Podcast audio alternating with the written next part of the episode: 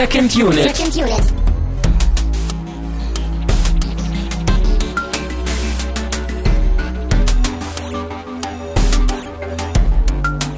Herzlich willkommen zu einer neuen Ausgabe von Second Unit. Mein Name ist trotz Erkältung immer noch Christian Steiner. Ich habe bei mir trotz Erkältung Tamino Mut Frisch aus dem Gefängnis ausgebrochen. Hallo? hm, mit äh, kleiner Spitzhacke und äh, 20 Jahre gedauert. auch durch die Kanalisation gerobbt. Widerlich. Ja, 500 Yards lang. Mhm. Äh, du auch, Patrick? Klar, ich habe auch immer eine Bibel, wo ich Sachen drin verstecke mit. Eine echte Bibel oder so wie Homer Simpson seine Bibel, wo der Schnaps drin ist. Das lasse ich jetzt offen. ja. Äh, ja, wir haben uns tapfer versammelt und haben, äh, wie heißt es auf Deutsch, die Verurteilten geguckt. Mhm. Eins zu eins Übersetzung von Shawshank Shawshank Redemption, ja. Ja. Aber ich habe den Titel eh nie verstanden. Shawshank Redemption. Man will jetzt noch eh alle unschuldig. Was gibt's denn dazu? Redemptieren. Genau, zu redemptieren. Aber dazu später. Ja, das werden wir, das werden wir gleich versuchen. Wir werden vor allen Dingen auch versuchen ähm, zu klären. Ihr werdet mich aufklären, weil ihr habt ähm, euch, wie hieß der noch, The Canon, einen Podcast angehört. Ja, der wurde uns empfohlen. Genau. In den Kommentaren hier. Dafür nochmal danke an wer auch immer das war. Hätten wir recherchieren können, haben wir aber nicht. Aber trotzdem vielen Aber Dank. danke. Und genau, ihr habt eure Hausaufgaben gemacht, ich nicht, aber das ist gut, weil dann könnt ihr mir nachher noch zum Schluss erklären, warum dieser Film laut der IMDb der beste aller Zeiten ist. Mhm. Ich weiß nicht, ob es überzeugend sein wird, aber äh, Immer, Schauen wir mal. Immer. ich glaube, Schauen das wussten die jetzt auch nicht bei dem Canon, aber sie haben sich da ein paar Gedanken zugemacht. äh, okay. Wir wissen es aber. okay. Genau, ja. Patrick, zu dir vielleicht noch äh, zu Beginn. Du warst, äh, du warst mit mir in Berlin. Wir haben äh, den Zach Braff Film geguckt, Wish I Genau. Was Here. Haben da auch ein paar Sachen zu aufgenommen. Ein paar und, Monate äh, her ist das jetzt schon, ne? Ja, September war war das, das? glaube ich, ne? Der Typ mit der H&M-Optik. Ja, du hast ein, Ja. ein äh, Terminus Technicus hier eingeführt. Genau, ja. ähm, genau. Und ähm, ja, äh, Tamino will ja immer, dass sich unsere Gäste dann auch noch mal vorstellen. Vielleicht äh, an dieser Stelle auch noch ganz kurz. Ähm, du machst selber auch Filme, du studierst. Genau. Ich, stu Ähm, äh, ich studiere in Aachen und ähm, äh, drehe Kurzfilme, möchte nächstes Jahr meinen Langfilm drehen und meinen ersten Langfilm und äh, Fotografie auch noch. Also so die zwei Gebiete Foto und Film sind meine große Leidenschaft. Und über Filme reden, genau. Genau, und dann kannst du ja vielleicht noch mal kurz sagen, so, was ist so dein, dein filmischer Horizont vielleicht, so, was guckst du am liebsten, was magst du am liebsten so? Also, das ist natürlich eine schwere Frage, weil, weil man so viele Filme gerne schaut. Also ich habe auf der einen Seite so so kleine Indie-Arzi-Fazi-Filme, ähm, like Father Like Son, diese asiatische asiatisches Drama, was auch sehr sehr schön visuell auch arbeitet.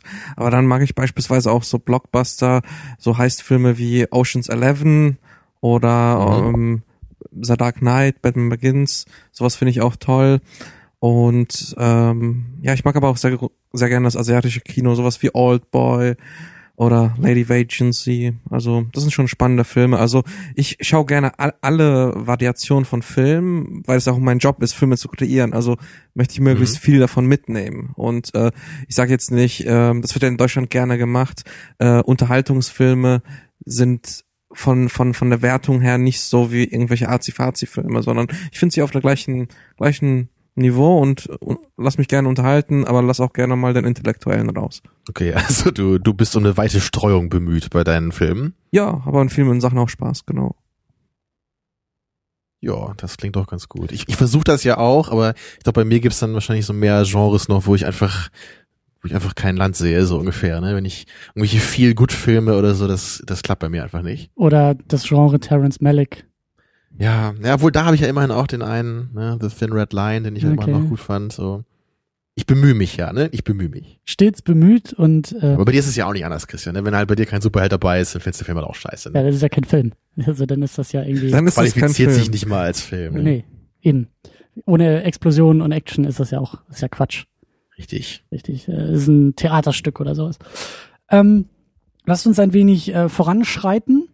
Äh, nicht nur, weil ich. Ich muss gerade mal sagen, also Christian, du hast halt diese wunderschöne Krümelmonster-Tasse hier auf dem Tisch, die ich auch schon mal hatte. Und ich finde das extrem geil, dass du halt so eine so einen Untersetzer da oben drauf gelegt hast auf die Tasse, weil es jetzt absolut so aussieht, als hätte dieses Krümelmonster so einen chinesischen Hut auf, weißt du, so Ja. die, wie diese Reisbauern. Ja, stimmt. Das ist total geil. ja, das ist mein Solltest du Tee. ein Foto von machen? Das ist mein Erkältungstee, aber das, äh, das werde ich gleich nochmal tun. Äh, t- zwischendurch werde ich noch trotz, trotz, äh, ich sage ja, ich habe ein bisschen Angst, dass meine Stimme nachher verloren geht, aber ähm, wir haben noch Flatterspenden, bei denen wir uns auch äh, mit Reststimme bedanken. Und zwar geht das Dankeschön an Jacker und an jemand anonym zu unserer Vertigo-Episode.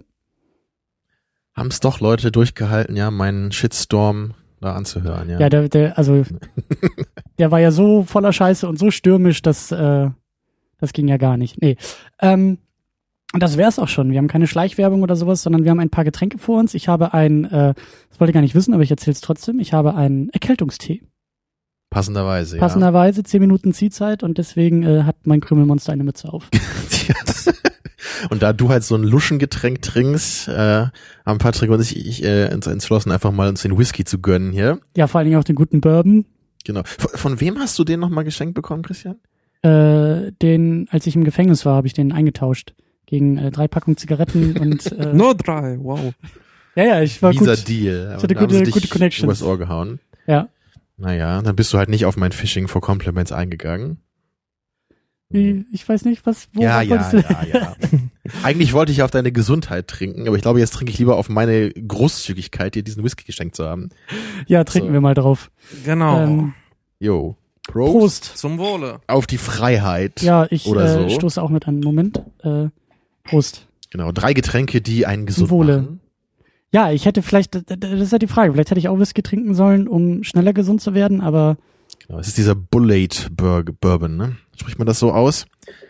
Ich glaube schon. Ne? nicht, aber äh, es sei uns verziehen. Ich will mal Bullet sagen, aber ich glaube, es ist kein Bullet, was da drauf steht. Auf jeden Fall ziemlich cool, das Zeug. Hm, mein Tee auch. Sehr, sehr cool. Lecker. Hm. Ja, tief Luft holen, einmal kurz durchatmen und sich Gedanken machen zu The Shawshank Redemption. Äh, ein Film, den wir, glaube ich, alle auch schon vorher geguckt hatten. Der war Mhm. Alle einmal, glaube ich auch, ne? Oder? Also ich vor langer Zeit, vor sieben, acht Jahren oder so einmal. Hm, bei mir ist es, glaube ich, noch nicht so lange her, aber obwohl doch. Doch, das kann sehr gut sein. Das, ich wohne ja auch schon irgendwie sieben Jahre in Kiel. Es war noch vor deiner Kieler Zeit, oder? Kann, kann gut sein, ja. Krass, ja. Mhm. Ja. Ja, bei mir war es so, ich habe den, glaube ich, vor Ende der 90er, 98, 99 das letzte Mal gesehen, also echt lange her, fand den damals ganz gut, ähm, hatte auch immer vor, mir den auf Blu-ray oder DVD damals noch zu kaufen, aber hab's irgendwie dann doch nie geschafft und hab mir andere Sachen gekauft, weil ich dachte, hm, der läuft bestimmt noch mal im Fernsehen oder hm, der läuft irgendwann im Stream äh, auf Amazon Instant Video oder sowas. Und ähm, ja, hab bis heute nicht die Blu-ray oder DVD gekauft und jetzt erst heute mit euch nochmal den Film geguckt, zum zweiten Mal.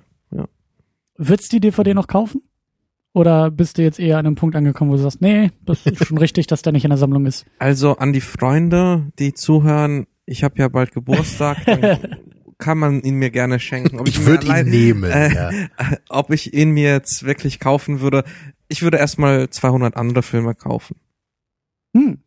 Ja. Das ist ja schon mal- da das ist schon mal ein Geld Statement. ist, Also müsste der Film eigentlich mindestens auf Platz 201, also bestenfalls in deiner, in deiner persönlichen Rangliste stehen. wenn wir schon dieses Spiel hier machen wollen, wie in der IMDb. Ähm, mhm. Mhm, aber nee, das machen wir eher zum Schluss. Ähm, die Verurteilten, ein Film aus dem Jahr, ich glaube 1994 oder 95? 94. 94, ja. Äh, ein bisschen älter als 20 Jahre. Und äh, Gott. Stimmt, ja. ja, So damals auch so ein Säcke. So ein bisschen Oscar, Oscar-Kandidat. Aber, Aber, hat nichts gewonnen, ne? Oder ja, wie war das? Forrest Gump ist da gescheitert. Und du, Patrick, meinst, dass Tom Hanks irgendwie wohl auch in dem Film hätte mitspielen sollen, aber dann eben für Forrest Gump abgesagt hat. Genau, genau. Also er wurde auch angefragt. Es wurden viele Leute vor Tim Robbins angefragt, auch Kevin Costner unter anderem.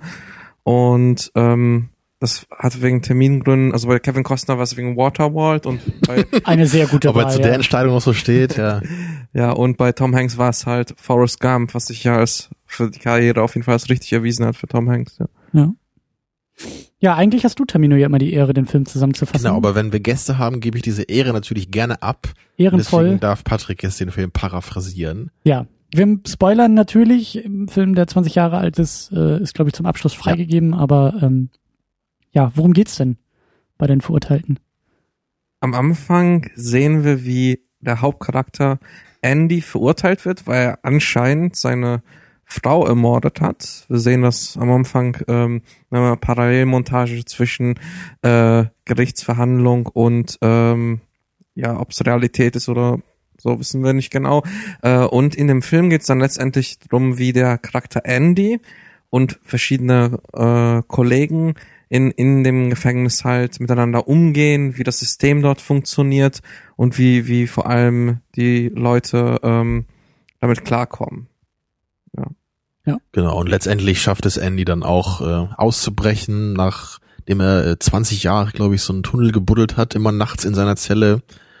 Ja, und dann endet der Film ja auf dieser recht hoffnungsvollen Note, ne, dass jetzt er und sein bester Kumpel Red ne, nochmal die Chance haben, so ein neues Leben anzufangen im Herbst ihres Lebens oder so. Ja, großartig. Eine, eine, eine, äh, eine wunderschöne Liebesgeschichte. Zwischen Schluss. Männern, ja. Ja, ja eine, das- eine Geschichte über Also das haben sie auch in dem, dem äh, The Canon Podcast gesagt, ne? das ist also ein richtiger Männerfilm irgendwie. Weißt du, da spielen halt auch irgendwie nur Männer mit.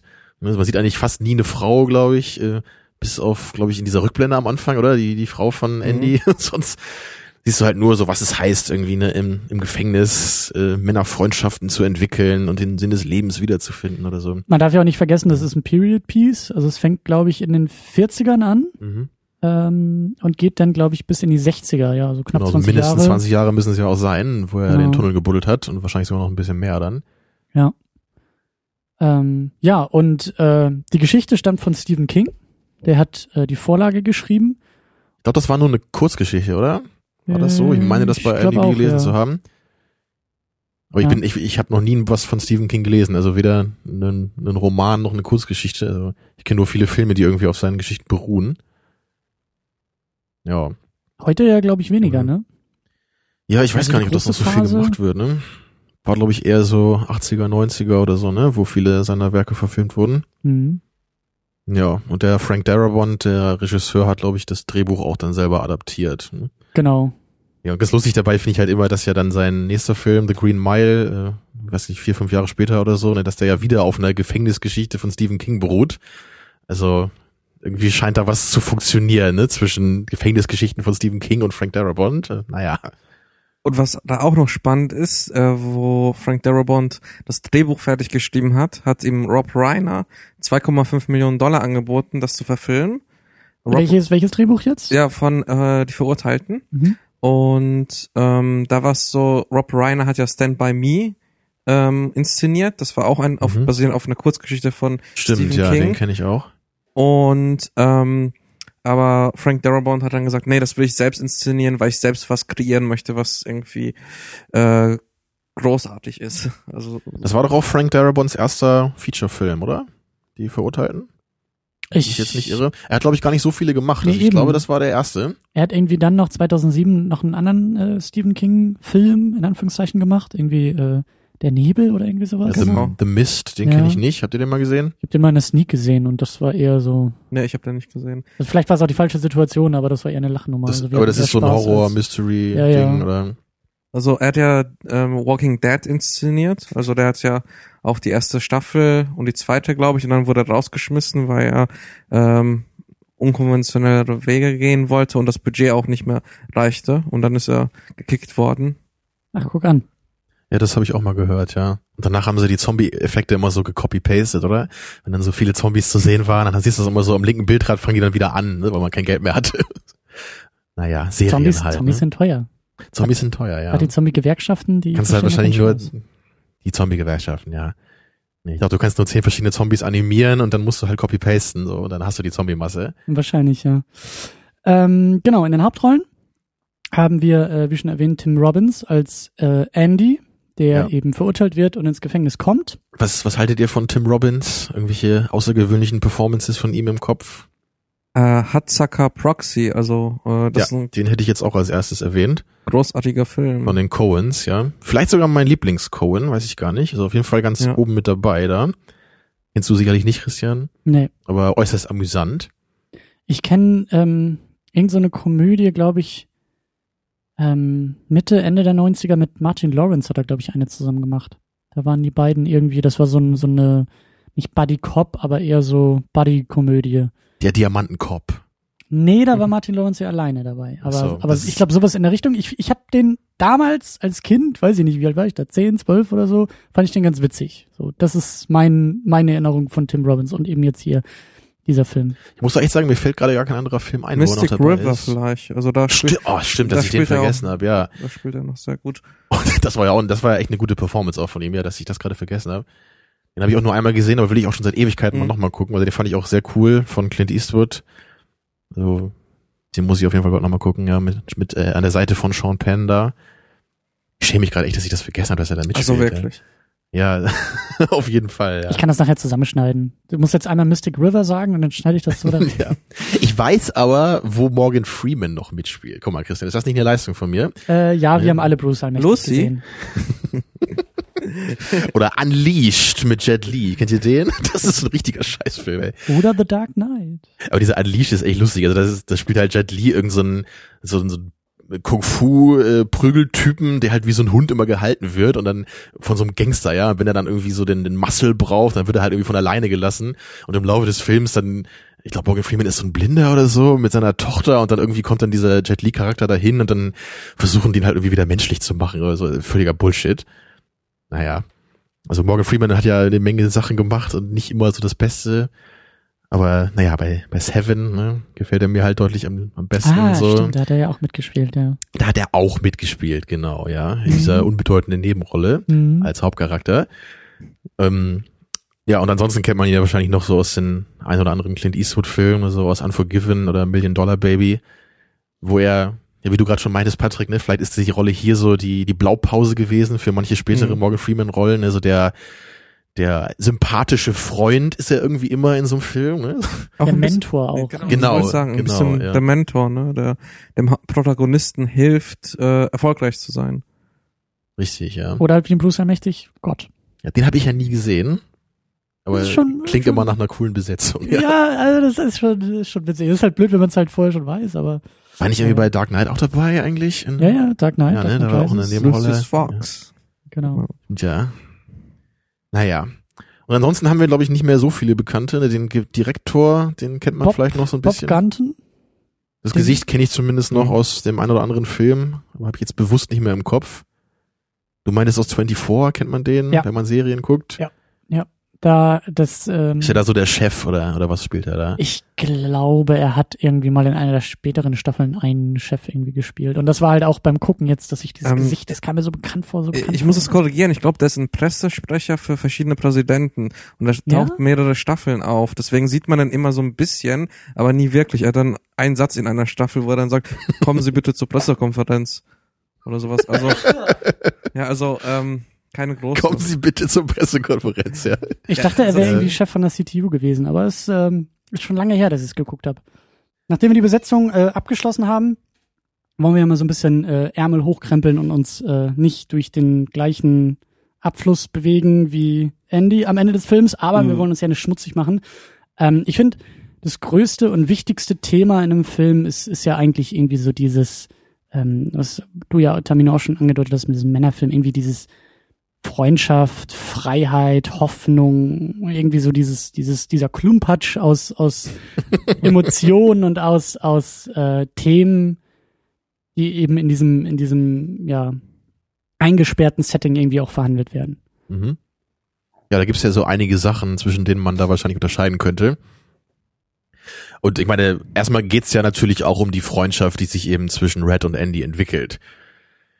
Und da könnte ich wahrscheinlich schon gleich meine erste Kritik ansetzen, wenn ich das denn darf. Tamino, wir sind hier Äh, unter uns, du ja, darfst ja. alles. Also ich glaube, äh, der Red, der sagt ja, glaube ich, relativ früh schon im Film, ich glaube, als er den irgendwie zum ersten Mal gesehen hat, den Andy, so, und in dem Moment wusste ich, dass ich ihn irgendwie mag oder so, ja. Das ist, glaube ich, schon nach der ersten Szene, die sie zusammen haben. Und ich, ich finde halt bei dem Film immer so ein bisschen schwierig, mir vorzustellen, dass man jetzt so für Andy irgendwie besonders große Gefühle empfinden kann oder mit dem unbedingt befreundet sein möchte, weil ich finde ihn irgendwie recht blass, so. Ich habe immer das Gefühl, der, der verzieht irgendwie selten eine Miene, der macht irgendwie nicht viel, scheint ja wohl ein kluger Kopf zu sein, so, das, das schon. Aber der scheint mir jetzt nicht irgendwie so wie der, wie der herzerwärmendste, menschlichste Typ zu sein, so.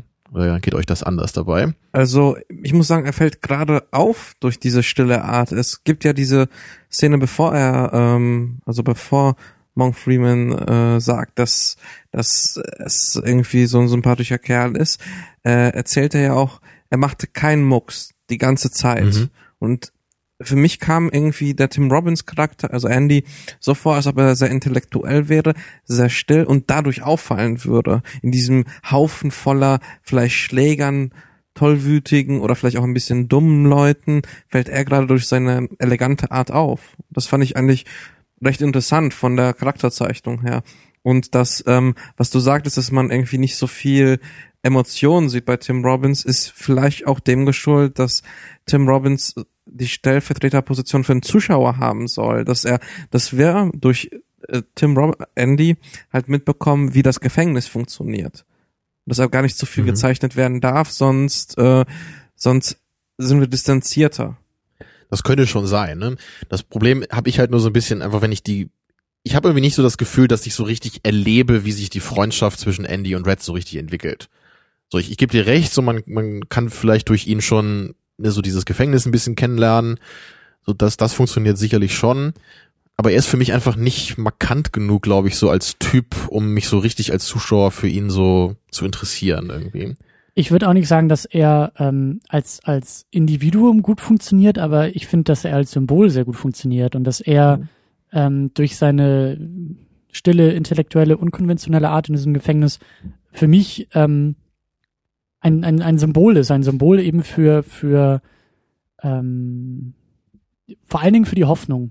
Das sagt er selber ja auch, dass er da ja irgendwie in dieser einen Szene da diese, diese Platte auflegt, ähm, diesen einen Wärter da irgendwie einsperrt und dann hat er ja irgendwie so eine Schallplatte, die er auflegt und dann über den Lautsprecher in dem ganzen Ding äh, äh, abspielen lässt, äh, um, um halt irgendwie Mozart mit allen äh, äh, zu teilen und, und auch ähm, er, er gibt ja da irgendwie sein Jungs Bier aus und, und, und äh, zieht da so ein paar Deals irgendwie zurecht und das ist für mich irgendwie, ähm, also dadurch kann ich mit ihm eher sympathisieren, dass ich halt eher auf seiner Seite bin, nicht weil ich seine Geschichte jetzt irgendwie spannend finde oder weil ich sage, oh, der arme Unschuldige, sondern eher, weil ich, weil weil er so als, als Gegengewicht gut funktioniert in diesem Gefängnis, was halt sonst sehr, sehr, sehr zynisch ist, sehr rau ist, hoffnungslos ist, sich alle eigentlich mit diesem Schicksal abgefunden haben. Und ich finde, gerade Morgan Freeman ist da ein ganz gutes Beispiel, dadurch, dass er ja, ähm, er spielt nach allen Regeln des Gefängnisses sozusagen. Er ist derjenige, der, der der Drahtzieher ist für alle möglichen Deals und, und er kann ja alles besorgen. Und, und Andy ist, ähm, ist, ist so, ist so der Unkonventionelle dabei. Er ist irgendwie derjenige, der sich nicht mit diesen, mit diesem, mit diesem System abfinden will und dadurch halt eben durch seine Aktion ausbrechen kann und, also nicht nur ausbrechen aus dem Gefängnis, aber auch ausbrechen aus dieser, aus dieser Situation und dadurch halt irgendwie, für mich zumindest irgendwie funktioniert. Ja, also da kann ich euch schon recht geben. Ne? Was ich halt hauptsächlich meinte, ist nur dieses Thema Freundschaft, was ja sicherlich im Film irgendwie wichtig sein soll. Also gerade so in Bezug auf das Ende, ne? wo die beiden sich dann wieder treffen, nochmal so an diesem Strand. Das, das funktioniert für mich einfach nicht so richtig, weil ich irgendwie nicht das Gefühl habe, dass die, dass die so eine richtige Verbindung eigentlich zueinander haben. Ja, aber ich glaube, das ist eher das auch, was du meinst. So dieses Andy ist irgendwie symbolhafter, glaube ich. Vielleicht zu symbolhaft, um sich menschlich für ihn interessieren zu können. Ja, Ich glaube aber echt, dass dieses Ende vor allem daher rührt, dass ähm, das ein Crowdpleaser sein soll. Also dass es halt ein gutes Gefühl mitgeben soll. Die Leute gehen aus dem Kino und sind zufrieden. Wir haben ja einen ziemlich düsteren Film da und ähm, wir haben sehr viele kaputte Charaktere. Wir, wir sehen den einen oder anderen Selbstmord und ähm, da kann ich schon nachvollziehen, wenn die Produzenten dann irgendwie sagen, hey, wir brauchen da jetzt aber mal so ein Happy End. Ich, ähm, ich finde es ein bisschen schade, dass ich da gar nicht geguckt habe, was im Stephen King Buch jetzt vorkommt, ob das jetzt nur beim Film so ist oder was auch beim Mhm. Stephen King Buch so ist. hm. Ähm, ja, Ja, man hätte es nur für meinen Geschmack dann ein bisschen besser entwickeln können. mhm. Auf jeden Fall, Ende. auf jeden Fall. Ja, Ja. aber wir haben noch ein paar andere Themen, die ja, ja, generell, also wenn wir schon bei den, bei den Figuren sind, dann lass uns vielleicht auch noch ein bisschen über Morgan Freeman äh, weitersprechen, über, über Mhm. Red, äh, wie er heißt in dem Film, der ja auch viel äh, erzählt. Gerade der, der, also der Anfang, als Andy ins Gefängnis kommt, ist ja aus Reds Perspektive erzählt, mit wir, ja, einem mit dem Voice-Over. Voice-Over, genau. ähm, rückblickend vor allen Dingen, ähm, wo man sich ja, wie Ja. immer dann wieder die Frage stellen kann, also wer sagt es, klar, Red, aber wann wird's gesagt? Mit welchem Wissen wird's gesagt? Ist er da schon irgendwie entkommen? Ist das eine Rückblende in seinem Tagebuch, als er mit Mhm. ihm am Strand sitzt? Oder wo, aus welcher Perspektive ähm, Genau, oder er erzählt das immer so im Grunde nach dieser einzelnen, nach der äh, einzelnen Szene jeweils. Ja. Aber vermutlich würde ich es jetzt eher so sehen, dass es so, das Voice-Over eher so nach den ganzen Events eigentlich kommt, oder? Würde ich Hätte- auch so hätte ich jetzt auch so vorstellen, ja. Ja, finde ich ein bisschen schade, dass da nicht mehr irgendwie mitgemacht wurde. Also dass da, dass, dass, dass da nicht irgendwie eine Einordnung passiert ist von dem Film. Dass wir irgendwie Ja, nochmal also- sehen, wann, wie, wo ähm, er da irgendwie zugange ist. Also das mit dem Voice-Over ist halt auch so eine Sache, ich, ich finde das halt eigentlich meistens eher so ein bisschen mäßig, wenn, wenn Filme damit arbeiten. Ich glaube, das ist so ein bisschen so wie bei dir, Christian, wenn du über Prologe äh, redest, ne, die findest du ja auch meistens eher so ein bisschen clumsy, ne, nicht so Mhm. das edelste Writing. Und so oft ist das ja echt so, so ein Voice-Over, ne, wie bei Blade Runner, wo wir darüber geredet haben in der Kinofassung, wo das halt einfach so, so oben drauf gelegt wurde auf den Film, so im Nachhinein. Und das, das beste Beispiel ist für mich halt immer Platoon, wo wir halt dann irgendwie total coole Szenen haben, wo dann, ne, da wird dann anhand von zwei Charakteren irgendwie festgestellt, so, du kannst einmal dem Krieg gegenübertreten, dass du deine Moralvorstellung im Grunde aufgibst, so du lässt äh, die, also die, die Umgebung des Schreckens so auf dich selbst zurückkommen und wirst ein Teil des Schreckens. Und dann hast du die andere Möglichkeit, du konservierst deine Moral, du versuchst auch innerhalb dieses Schreckens noch noch ein guter Mensch zu bleiben. Und genau diese beiden Möglichkeiten verkörpern da zwei Charaktere. Und der Hauptcharakter muss sich im Grunde daz dazwischen entscheiden, wer von beiden er sein will. Also eigentlich total cool. Nur wird das Ganze für mich halt ziemlich äh, banalisiert, wenn halt dann irgendwie das Voice-Over kommt danach, wo dann ne, Charlie Sheens Charakter da irgendwie so einen Brief an seine Großmutter schreibt und die letzte Szene nochmal erklärt, so. Ne, so, ja, äh, Oma, ich habe das Gefühl, der Krieg äh, hat zwei Seiten oder so. Weißt du, das ist also, so, da fühle ich mich als Zuschauer halt nicht für voll genommen, weil ich das halt selber rausfinden kann, wenn mir diese Szene gerade auf coole Weise dargestellt wird. Also, ga- ganz so ist es hier nicht, aber ich habe schon das Gefühl, so gerade so am Anfang auch so, so hier, hier bin ich, Red. Ich bin der Typ im Gefängnis, der äh, so alle Sachen besorgen kann, wenn du sie haben willst oder so. Wieso sieht man das nicht? Ne? Wieso haben wir nicht irgendwie ein, zwei kleine Szenen, wo wir sehen, so wo irgendwie Leute, weiß ich, was von ihm besorgen oder so? Das, Das- sehen wir doch, ähm, zwischen, dass ich mein, dieses klar, Netz wie- aufgebaut hat. Aber wir hören es halt gleichzeitig. Genau, wir, wir, sehen das natürlich im Laufe des Films auch, aber ich, ich finde, es ist irgendwie nicht so eine effektive, elegante Einführung, wenn einem Okay. das einfach so erzählt wird. Ne? Das, das braucht man doch eigentlich gar nicht. Ne? Ja. Und deswegen, ich habe im, im, im Laufe des Films öfter das Gefühl, dass das Voice-Over so da ist, um es echt hart zu sagen, für Leute, die sich nicht so richtig Gedanken machen, ne, die vielleicht nicht so gut aufpassen oder so, damit die halt immer alles verstehen, was da passiert. Wenn man es äh, böse ausdrücken will, würde ich es glaube ich so sagen. Was, was meint ihr dazu? Ist das zu hart oder könnte man das äh, so, so formulieren? Also ich muss sagen, wenn er in der heutigen Zeit gedreht worden wäre, im Jahre 2014, 2015, ähm, dann fände ich es auch unpassend. Aber wenn ich so den geschichtlichen Kontext einbette, äh, Mitte der 90er, dann gab es ja häufig noch Elemente aus dem Off. Und ähm, ich glaube, wir sind mittlerweile so an das Medium Film gewohnt, ähm, dass, dass wir das nicht mehr brauchen und selbst interpretieren können. Ich glaube aber, dass äh, so vor 20, 30 Jahren das noch ein bisschen anders war, vor allem wo du Platoon erwähnt hast. Ich glaube, da braucht man noch mal so etwas, weil weil ähm, wir jetzt praktisch, wenn wir YouTube-Clips sehen, dann ist davor irgendwie Werbung oder wenn wir irgendwie unterwegs sind, sind irgendwelche Tafeln mit dem Medium-Film. Aber früher war das ja was ganz anderes. Wir, wir sind ins Kino gegangen, bewusst, und ein paar, paar Filme hat man angeschaut und man war nicht vertraut mit dem Medium. Und deswegen war ja die Off-Stimme auch teilweise notwendig. Und ich finde es schon interessant und wichtig, dass es gemacht wurde. Und finde es auch, weil der, der Film funktioniert, oh, gewagte These, wie ein Märchen für mich. Mhm. Und ähm, Mhm. wir, haben, wir haben dieses Märchen von diesen zwei Freunden und durch dieses Off erhält auch dieses Märchenhafte so ein bisschen was. Also, Also in dem The Canon Podcast haben die auch kurz darüber gesprochen und da meinte, glaube ich, einer von den beiden auch so, dass er das nicht so geil fand oder sie, ich weiß nicht mehr, wer das war, weil man dann ein bisschen das Gefühl bekommt, so dass da wäre das Buch ne, oder die Geschichte vielleicht ein bisschen zu deutlich übernommen worden. Ne? Oder da hat Frank Darabont vielleicht so bei der Adaption des Drehbuchs gesagt, so ich, ich finde eigentlich den, den Originaltext so cool, dass ich das vielleicht als Voice-Over gerne benutzen möchte. Ne? Das ist für mich halt, ich will dann, glaube ich, mehr die Transferleistung sehen. Ne? Ich will, dass diese, diese Geschichte mit Wörtern eben, dass die sehr stark in, in Bildern transferiert wird. Oder halt eben, was, was, was eher so mein Punkt ist, ähm, dass mit dem Voice-Over auch, auch was gemacht wird. Also ich denke da zum Beispiel an Kalitos Way, äh, da habe ich mich ja auch mal ein bisschen mit auseinandergesetzt mit dem Voice-Over und wenn man da mal genauer drauf guckt, ähm, ist das Voice-Over, der ist ja glaube ich von 93, ne? Mhm. Ähm, das Voice-Over ist widersprüchlich. Mhm. Also es ist irgendwie ein rückblickendes Voice-Over, was aber so, also was keinen Wissensvorsprung hat. Was das halt alles so ein bisschen merkwürdiger macht. Also Kalito kommentiert die Ereignisse da aus der, also rückblickend und sagt, damals war das so und so. Aber er weiß halt nicht, was in den, in den Momenten kommt. Er kommentiert manchmal sogar, sogar gegensätzlich. Im Sinne von, ja, und dann gehen wir da rein und nach zwei Minuten ist alles okay. Und da äh, entbreitet sich aber eine große Szene, die er eigentlich ja wissen müsste, dass die sich so entfaltet. Weil er ja eigentlich auf dem Sterbebett liegt. Ein unf unzuverlässiger Erzähler nennt man Genau. das doch, oder? Also, Genau, und das ist halt so eine Sache. Ich meine, das muss jetzt nicht jedes Voice-Over so machen, aber das meine ich halt, dass das, ich, ich finde es halt gut, wenn das Voice-Over irgendwie noch ein bisschen aufgewertet wird. Wenn es eben, wie du sagst, Termino, also nicht, wie du sagst, ähm, einfach nur Bilder nochmal, die wir sowieso schon sehen, nochmal kommentiert ähm, oder beschreibt, sondern ähm, da ein bisschen, ein bisschen was mit passiert. Was auch immer das ist, aber da muss ein bisschen Pfeffer mit rein, finde ich. Ja.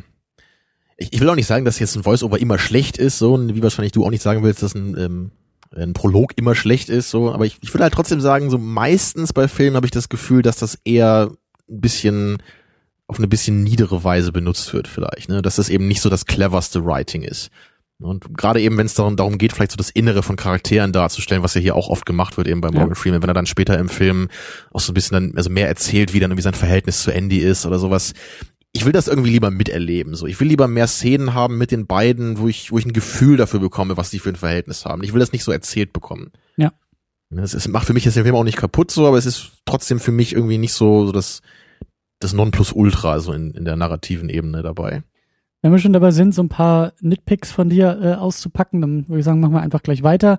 Ähm, du hast auch ähm, diese, diese Aufteilung in Gut und Böse war dir auch ein bisschen zu, zu Ja. schematisch, oder? Also das, die typischen Gefängniswärter sind die, die irgendwie alle Leute verprügeln und die Gefangenen, die alle meinen, dass sie unschuldig seien, wirken auch noch unschuldig. Ich meine, das, das gibt sicherlich auch noch schlimmer in anderen Filmen so, aber generell bin ich ja eben jemand, der halt oft und gerne betont, dass ich halt bei Dramen immer Ambivalenz will. So, das ist für mich eigentlich das Wichtigste. Ich will halt Charaktere haben, denen ich irgendwie auch zwiegespalten gegenüberstehe vielleicht. Ne? Und ich habe neulich, als wir hier über Birdman geredet haben, habe ich ja den 21 Grams erwähnt, bei dem ich das halt echt toll fand. So, weil da eigentlich fast alle Charaktere in dem Film, die hatten irgendwie was, was mich mit ihnen sympathisieren hat lassen. Aber gleichzeitig habe ich ihnen irgendwie auch was vorgeworfen, was sie gemacht haben. Und das fand ich einfach interessant, weil meine eigene Sympathie ne, ihnen gegenüber immer so auf die Probe gestellt wird teilweise. Und ich weiß dann selber nicht so, finde ich das okay, was er gerade macht oder nicht, ne? also, also sowas. Und hier ist es halt eher so, so ein bisschen das Massentauglichere vielleicht, so mehr dieses, dieses Schema gut und böse. Wir haben halt, wie du sagst, so, was halt auch in Gefängnisfilmen so typisch ist, es gibt immer diesen sadistischen Wärter irgendwie, der halt alle fertig macht, so ungefähr, und das halt genießt und immer noch so mit einem Lächeln die Leute verprügelt. Und dann haben wir eben auch den, den äh, Gefängnischef, ne, der im Grunde auch nur so auf seinen Vorteil aus ist, alle Gefangenen irgendwie nur instrumentalisiert, ne, so das gerade bei Andy eben, er, benutzt ihn halt nur dafür, also seine Fähigkeiten benutzt er, aber sein persönliches Wohlbefinden ist ihm völlig egal. Mhm. Und, und man sieht ihn halt auch in jeder Szene immer nur so als als Ungeheuer im Grunde, ja, so wie der Avatar äh, General oder so, so solche Charaktere. Das das kann jetzt irgendwie in so einem also in so einem Film wie Herr der Ringe oder so finde ich es halt nicht schlimm, ja. Wenn es eher so ein Fantasy-Ding ist, dann Kampf gut und böse finde das ich ist doch ein okay. Märchen, ja. hast du gerade gelernt. Das ist ja, Ja, vielleicht, wenn man es so eher sieht, geht's vielleicht. Ne? Aber gerade auch so, das macht für mich irgendwie die Charaktere so ein bisschen uninteressant. Oder wenn man, wenn man an diese ganzen Gefangenen denkt, die sich immer so mit, mit Andy und Red umgeben, ne, so ihre ganzen Freunde, so, da sind die meisten halt für mich irgendwie relativ unspannend. Das sind halt alles einfach nur irgendwelche Leute, die machen immer so einen ganz netten Eindruck. Und ich krieg irgendwie im Laufe des Films auch das Gefühl, dass die eigentlich nie ein Verbrechen begangen haben. So, ne, dass die alles, das sind ja irgendwie Leute wie du und ich, so. Hey, So, Moment mal, ist halt zieh, mich, irgendwie- zieh mich da jetzt nicht mit rein. Ich Ist halt äh, bin unschuldig. Ja, Also wirklich. Leute wie ich, genau. Die super nett sind. Leute wie ne? ich und ich. Auch wenn natürlich nicht gesagt wird, dass die alle unschuldig sind, aber ich kriege irgendwie das Gefühl da bei, beim Film eigentlich. Ich, ich habe ich hab am Ende das Gefühl, eigentlich müssten die Wärter im Gefängnis sitzen und die äh, Gefangenen sollten eigentlich das Gefängnis leiten. Weißt du, so wäre es irgendwie gerecht. Naja, die Sympathien und, und Antipathien sind ganz klar verteilt. Ja, irgendwie schon. Und das ist mir irgendwie zu einfach. So, das ist dann, das ist dann genau das, was ich manipulativ nennen würde. Ne? Um das klarzustellen, jeder Film ist manipulativ und das wollen wir auch. Ne? Wir wollen ja durch Fühle was, äh, durch Filme was empfinden. Mhm. Aber wenn man eben sehr deutlich merkt, wie das geschieht, dann finde ich es immer ein bisschen schwierig. Ich denke da auch immer gerne an, an einen Film, den ich früher sehr gerne mochte und heute äh, weiß ich auch nicht mehr so, bei Braveheart. Also da gibt's halt diesen englischen König, der halt auch so in jeder Einstellung und jedem Wort, das er sagt, als absolut hassenswert dargestellt wird, ja. Damit du natürlich wirklich immer auf der Seite ne, von Mel Gibson, von dem William Wallace bist, von dem schottischen Freiheitskämpfer und auch, auch jeder englische Edelmann, so der wird halt immer nur als als blutrünstig dargestellt oder will irgendwelche Frauen vergewaltigen und so. Das das ist einfach kein gutes Drama für mich. So das das funktioniert so nicht. Ne? Also Mhm. Braveheart hat andere Qualitäten, die ich auch immer noch sehen würde, aber das ist einfach heute was, was mir den Film schon so mehr oder weniger kaputt macht, einfach. Ja, also wie, wie ist das bei euch? Braucht ihr Ambivalenz immer in einem Drama oder, oder geht das vielleicht auch mit, mit wenig bis äh, gar nichts wie hier? Also ich spring da mal rein. Ich ähm, klar ist Ambivalenz immer schön und gut und und ähm, ich ich finde es aber irgendwie auch ganz nett ähm, jetzt bei diesem Film und auch Forrest Gump, der ja irgendwie im selben Jahr rauskam und und ähm, Shawshank Redemption bei den Oscars ja ziemlich ähm, überrundet hat. Ähm, ich finde das auch. Vielleicht mag das jetzt auch wieder an der an der momentanen ähm, an dem momentanen Zeitgeist sein. Ich finde das so als Gegengewicht irgendwie ganz schön. Ich glaube, in den 90ern war es vielleicht tatsächlich alles noch ein bisschen optimistischer, ein bisschen einfacher, ein bisschen märchenhafter, ein bisschen klarer gestrickt. Dann hast du irgendwie die Jahrtausendwende und eben auch solche Leute, die sind wir uns alle einig hier im Raum, die großartige Arbeit leisten, wie zum Beispiel David Fincher. Aber ich bin jetzt irgendwie wieder an einem Punkt angekommen, wo ich irgendwie sage, ich kann auch jetzt wieder sozusagen das Gegengewicht gut gebrauchen und kann mich auch in so einer, an so einer einfachen, einfach gestrickten Geschichte auch mal wieder erfreuen. Und muss es nicht immer tiefgründig und doppeldeutig und, und, und äh, vielschichtig haben und muss irgendwie gleichzeitig mit dem Willen sympathisieren, aber natürlich auch gegen ihn sein und natürlich auch beim Helden genauso, dem ich eigentlich am liebsten eine reinhauen würde, um ihn dann danach in den Arm zu nehmen, weil beides hat er verdient. Und das ist so, also das ist völlig okay, aber ich habe das Gefühl, das ist irgendwie so ein Zeitgeist oder so ein Paradigma, an dem wir uns momentan befinden. Ähm, oder dass ich für mich irgendwie in meiner Rezeption irgendwie so wahrnehme und irgendwie dieses Bedürfnis habe von, kann auch mal wieder alles ein bisschen, ich finde den Begriff Märchen auch ganz gut dabei, kann alles mal wieder ein bisschen märchenhafter sein. Oder auch mal wieder märchenhaft sein, ohne das so als Entweder-Oder-Frage zu machen. Also, Und, und der Film war ja für damalige, für äh, damalige Verhältnisse auch ziemlich teuer. 20 Millionen Dollar war, war schon einiges damals. Und ähm, im Verhältnis zu heute natürlich.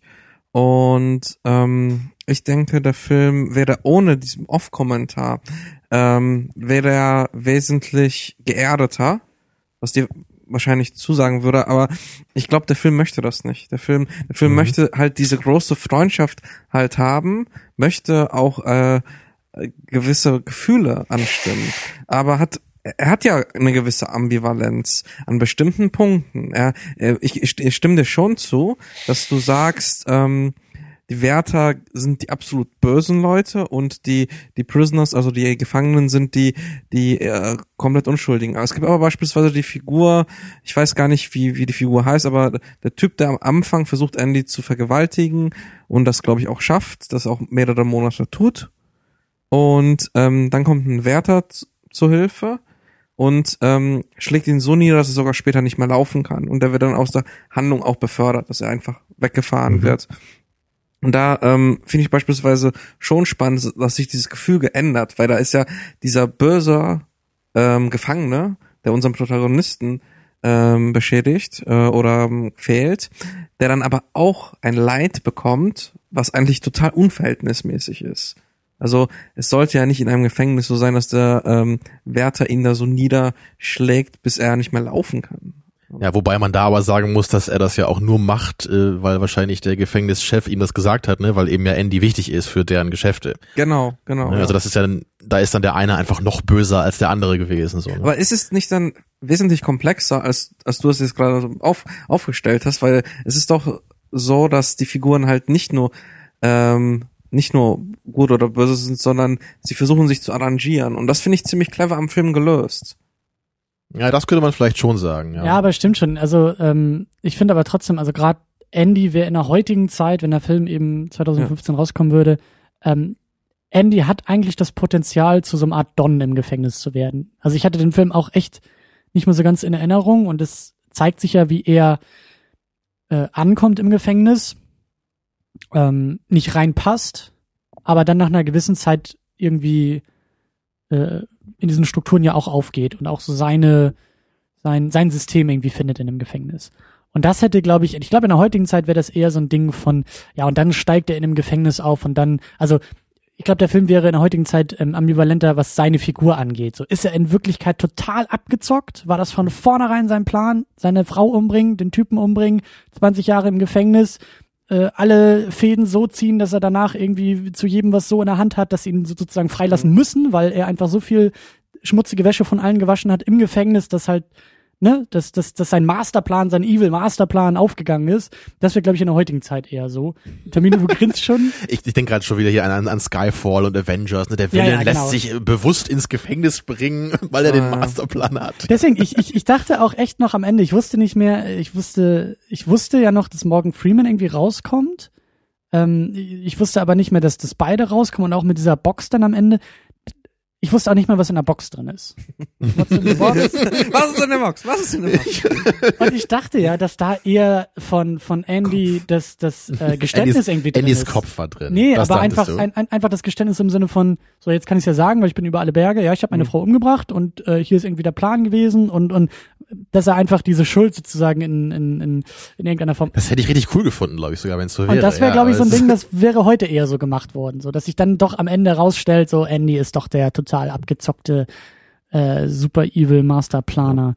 Also was mir da noch einfällt, ist halt ein Film, den ich vor kurzem mal gesehen habe. Äh, Fallon heißt der. Ist auch so ein Gefängnisfilm. Der ist, der kann erst ein paar Jahre alt sein. Ich weiß nicht, wie 2008 oder 2009 vielleicht. Weil Kilmer spielt da auch mit. ähm, Und, und der hatte halt in vielerlei Hinsicht das, was ich mir von so einem äh, guten Gefängnisdrama eigentlich erhoffe. Also der hatte halt auch so ein bisschen diesen sadistischen Wärter, weil es halt, es geht halt, glaube ich, anscheinend nicht ohne. So, das musst du immer haben in so einem Gefängnisfilm. Ne? Also war auch nicht perfekt so. Aber der hat halt gerade so beim Hauptcharakter, so das fand ich halt auch interessant. So der, der war eben da auch unschuldig ins Gefängnis, das weiß man sofort. Aber es war halt ganz cool, wie er sich dann im Gefängnis eben auch anpassen muss. Und er muss dann zum Beispiel so ein bisschen, er muss halt so, er kommt halt rein, er muss halt gucken, so okay, will ich jetzt auf mich alleine gestellt bleiben Welcher und halt Gruppe permanent, genau, an, und permanent ja? auf die Schnauze kriegen oder muss ich mich da jetzt irgendwie Leuten anschließen? Und dann schließt er sich halt irgendwie so den Nazi-Leuten an da, ne, schneidet seine Haare ab und so, ne, weil er es halt irgendwie muss. Und dann besucht ihn halt seine Freundin immer, das sieht man dann immer so, ne, alle paar Monate und sie erkennt ihn dann gar nicht mehr wieder, ne. Also das sind so, das sind so interessante Dynamiken, finde ich einfach, wie, was der Film da so ein bisschen aufgemacht hat, so. Wie gesagt, war jetzt auch nicht perfekt oder so, aber der ging für mich da, glaube ich, eher in die Richtung, was ich mir da so erhofft hätte. Ich glaube aber gar nicht, dass der Film oder diese Geschichte so dieses große Drama zeigen möchte. Ich glaube, dieser Film, ähm, auch den Punkt, den ich jetzt vorher erwähnt hatte, so so eine humanistische Botschaft senden möchte. Wir haben beispielsweise Hoffnung. ga- ganz am Anfang haben wir diese eine Szene, wo er ins Gefängnis, also Andy kommt ins Gefängnis, seine erste Nacht, und da ist einer von den Typen, die später seine Freunde werden. Und der, der sp- äh, spricht diesen, diesen etwas dicken, dicke Person an, ne? Und Mhm. äh, so dass die dicke Person irgendwann irgendwie zusammenbricht, weint, dann kommt der der böse böse Wärter und äh, schlägt ihn nieder. Aber in dem Moment, wo wo er geschlagen wird, hat hat der andere Charakter, der ihn eigentlich angestachelt hat, plötzlich Mitleid mit ihm. Und das fand ich sehr schön, dass man trotz trotzdem, dass der Typ ihn in die Scheiße geritten hat, ähm, diese Gefühle äh, gezeigt wurden, weil der Film hätte ja einfach diese Einstellung weglassen können und zeigen können, wie der, wie der ähm, etwas dickere ähm, verprügelt wird. Und das fand ich halt schon sehr toll. Und solche Momente hat der Film öfter. Und das, das finde ich halt auch toll an dem Film. Und das ist ja auch äh, die Rolle von Andy, halt irgendwie die, die Menschlichkeit ins Gefängnis reinzubringen, indem Genau. er halt eben diese Bibliothek aufbaut und da eben Platten auflegt und seinen Kumpels irgendwie Bier besorgt und eigentlich immer für die Gruppe arbeitet und und und äh, dadurch halt irgendwie so dieser dieser menschliche Spirit ja irgendwie, den er ja nicht, er lässt sich ja nicht brechen. Er wird oft Mhm. gebrochen, aber die Hoffnung bleibt ja immer noch so. Das er wird ja wirklich, er wird ja vergewaltigt, er wird niedergeschlagen, am Ende muss er ja auch mehrmals ins, ins Loch, ne, in die Einzelhaft, was Ja. ja. natürlich auch das typische Gefängnistrope ist. Ne? Ja, aber er bleibt halt immer noch, der Plan bleibt, die Hoffnung Mhm. bleibt und er schafft es ja auch zum Ende. Und das finde ich halt als, als Grundding schon ganz gut, weil es eben den Film, den du gerade äh, beschrieben hast, Tamino, das ist so, das ist, glaube ich, es klingt so nach dem Gegengewicht. So, da, das, das Mhm. eine ist irgendwie das Gefängnis, was einen äh, äh, verdirbt und was einen Ja. irgendwie korrumpiert und irgendwie zu, der, der, der, der, der menschliche und moralische Fall im Gefängnis, der vorher gar nicht da war, aber dann im Gefängnis irgendwie einsetzt. Ähm, und Shawshank Redemption ist das genaue Gegenteil. Ja, also da habt ihr sicherlich auch recht, so, das, das stimmt schon, gerade so, wenn du sagst hier, Patrick, ne, so dieser Humanismus ist irgendwie dabei, ne, so die Botschaft der Hoffnung, das, das funktioniert ja so dann irgendwie wahrscheinlich auch. Das ist, ist wahrscheinlich einfach das, was ich persönlich dann nicht so suche in dem Mhm. Film. Ja, okay. Und, und gerade eben in Bezug auf Andy, dass er eben also am Anfang denkt man ja eigentlich, er wäre schuldig. So, man hat ja diesen, diesen Prolog, wo er, man sieht ja, wie er, wie die Patronin die Waffe nimmt, ne, Mhm. und dann wird eben seine Frau erschossen und äh, dann bringt er ja irgendwie seine Verteidigung vor. Der Richter sagt schon, also das ist ja die absurdeste Geschichte, die sie mir jemals erzählt haben. Ne? Also man Mhm. denkt ja, er ist halt unschuldig. Und ich, ich würde halt schon sagen, so dass am Ende jetzt schon eher rauskommt, dass er halt schuldig war. Also ich meine, Christian, du hast schon recht, es ist jetzt vielleicht nicht hundertprozentig so erwiesen, so weil, das- weil er eben auch so die der Beweis in Anführungsstrichen der Unschuldigkeit äh, kommt ja auch nur so aus dieser Erzählung von diesem einen Typen, der da eingeliefert wird. Aber so wie Andy darauf reagiert, hatte ich immer das Gefühl, dass er wirklich unschuldig ist und halt echt nur aufgrund dieses völlig irrwitzigen Zufalls da so eingeliefert wurde. Was ja auch dann zu dieser hoffnungsvollen Botschaft irgendwie auch passen würde, so weil er weiß ja im Grunde, er hat ja nichts getan, er hat es ja auch nicht verdient, da drin zu sein. Ähm, naja, ich, ich mag das halt, glaube ich, nur nicht so gerne, weil das das ist halt wieder so eine recht einfache Methode, so den, den Andy halt wieder sympathisch zu machen. Der Zuschauer ist natürlich auf seiner Seite, weil er ist natürlich unschuldig im Gefängnis, aber er, er schafft es halt, sich nicht brechen zu lassen. So, das ist halt so, er ist halt fast wie so ein Vorbild, ne? Wenn man jetzt so in, selber in die Situation kommen würde, so man, man sollte sich am besten so verhalten wie er, ne? So man, man, man arrangiert sich ein bisschen mit den Leuten, die Macht haben. Er ist schon fast wie so ein Messias, der da irgendwie im Gefängnis äh, äh, Naja, so ungefähr, ne? seine Jünger um sich vereint und und äh, die hoffnungsvoll äh, ne, Genau. in einer hoffnungsvollen das, Zukunft das ist halt für mich irgendwie gar nicht so die interessanteste Geschichte in dem Film eigentlich. Also ich, ich persönlich interessiere mich da einfach nicht so für. So der, der ist halt der unschuldige Mann im Gefängnis, so finde ich, ist halt irgendwie so, so glatt gebügelt für mich. So finde ich nicht so spannend. Da hätte ich eigentlich lieber, glaube ich, den Red als Hauptcharakter gehabt, so, weil er hat ja anscheinend wirklich dieses Verbrechen begangen. Es wird ja auch nie so genau gesagt, was er da eigentlich gemacht hat, aber vermutlich hat er auch jemanden umgebracht, weil er ja so lange im Gefängnis ist. Mhm. Und dann meint er ja am Ende auch nochmal so, ja, dieser junge Typ, der ich damals war, der ist im Grunde jetzt tot, so, ne, mein Leben lang habe ich bereut, was ich gemacht habe. Also das, das klingt für mich irgendwie spannender eigentlich. So, ich würde viel lieber so bei ihm mehr sein und zu wissen, wie er sich vielleicht verändert hat im Laufe seines Lebens. Wäre natürlich ein ganz anderer Film, ne, meine ich nur, aber das Er ist ja auch der finde ich ein bisschen spannender so. Ich würde sagen, er ist auch der einzige oder oder im Vergleich zu zu Andy äh, ist Red derjenige, der der den die Entwicklung durchmacht. Und äh, Redemption heißt doch, glaube ich, Erlösung, ne? Ist auch tatsächlich so Kann, im, kann mehreres heißen, ja. Also man könnte, man kann das als Erlösung sehen, aber auch, auch so als Ablösung einer Schuld, ne. Ja, und das würde ich definitiv, äh, also beides bei, bei Red verorten, weil, wie du sagst, so wenn wir jetzt davon ausgehen, Andy ist unschuldig, kommt unschuldig rein und kommt unschuldig raus sozusagen, da ist nicht viel passiert. So, ja, gut, er lässt seinen, seinen, seinen Spirit irgendwie nicht brechen, okay, aber er hat ja die große Inspiration für, für Red im Grunde genommen äh, geleistet. Also vielleicht sollte man den Titel dann auch eher auf Reds Charakter beziehen und weniger auf Denk Andy, ne? das könnte schon sein. Denke ich mal. Aber das ist eben dieser Prozess, den Red sicherlich durchmacht, den man halt vor allem eben dadurch sieht, wie er, wie er, also diese beiden Szenen, wo er dann einmal gefragt wird, so, meinen Sie sind, Sie sind rehabilitiert und Sie können freigelassen werden. Ne? Am Anfang sagt er halt so diesen Standardkram, den man da sagen würde, so, ja, natürlich, ich bereue das, bla bla bla. Mhm. Und am Ende ist er ja schon richtig äh, so nach dem Motto, so ist mir im Grunde schon egal. Ja, ich bin hier so lange drin, ich, ich muss mir hier keinen Quatsch mehr überlegen, so ob ihr mich rauslasst oder nicht, ihr könnt mich mal so ungefähr. Das ist halt schon eine Entwicklung, die er durchgemacht hat, sieht man eben daran. Aber ich hätte auch das, glaube ich, lieber noch ein bisschen mehr erlebt, so vielleicht noch ein paar mehr Schlüsselmomente, wo er sich verändert und so. ja, ja. ja, ja. wir wissen halt relativ wenig von ihm am Anfang, ne? Also äh, Genau. wie, ja. wie er reingekommen ist irgendwie so, wer, wer, wer dieser junge Mensch war, von dem er da am Ende ja spricht. Also wahrscheinlich hätte ich eher so die die Jahre bevor Andy eingeliefert wurde gerne Ja. gesehen. Du kannst ja ein Prequel drehen. ja, ich weiß, das war ja. Aber ich möchte auch noch mal eine positive Sache hier im Sehr Äußern, gerne. weil ich, um es nochmal zu sagen, ich mag den Film auch. Ne? Ich kritisiere jetzt wieder viel, aber ich finde den Film jetzt nicht super scheiße oder so. Ich finde, der ist, der ist solide. So kann man ganz gut mal gucken ab und zu, ist okay. Aber eine Sache habe ich wirklich schon immer richtig, richtig gerne gemocht in dem Film und das ist dieser kleine Subplot mit diesem Brooks.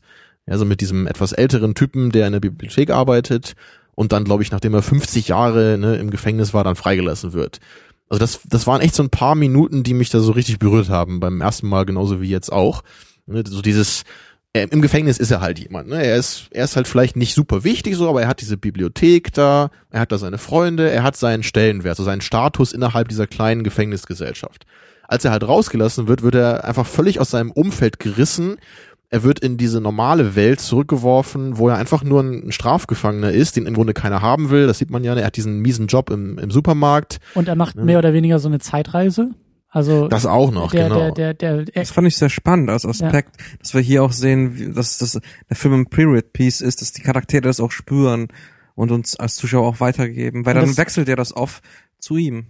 Und das ist bei Red ja genauso. Als Red am Ende rauskommt, äh, ähm, merkt man auch an seinem Verhalten, und da gibt's ja auch ein paar Momente, die es zeigen, dass er auch völlig fehl am Platz in dieser Welt ist. Also der, der, der Brooks sagt ja irgendwie selber, dass er vor dem Gefängnis irgendwie einmal ein Auto gesehen hat und dann rennt er da irgendwie, glaube ich, in den 50ern Mhm. äh, durch die Straßen und, und die sind laut und schnell und alle schreien und alles Mhm. äh, lärmt und äh, das sagt er selber auch, das ist eine Welt, die er gar nicht kennt, so in die er da jetzt aber wieder reingeworfen wird und zu der oder oder äh, zu ihm wird gesagt, so jetzt komm mal klar hier und bei bei Red ist es ja genauso, der der ähm, also Morgan Freeman ähm, ich weiß gar nicht, wer, er musste ja dann irgendwie in den 30er, 40ern irgendwie, glaube ich, äh, äh, irgendwie Ja. ins Gefängnis gekommen sein, so und dann Dann irgendwie eben so nach der Ende 60er vielleicht rausgekommen sein, ne? Irgendwie Genau, und sowas. dann nach der Bürgerbewegung kommt er halt wieder raus und fragt seinen Chef irgendwie ständig, ob er Toilettenpausen einlegen darf und und und das merkt man auch immer, wenn er im Gefängnis dann vor diesem Komitee sitzt, die halt nur aus weißem, Mhm. äh, das das halt nur aus weißem besteht und er halt irgendwie auch so,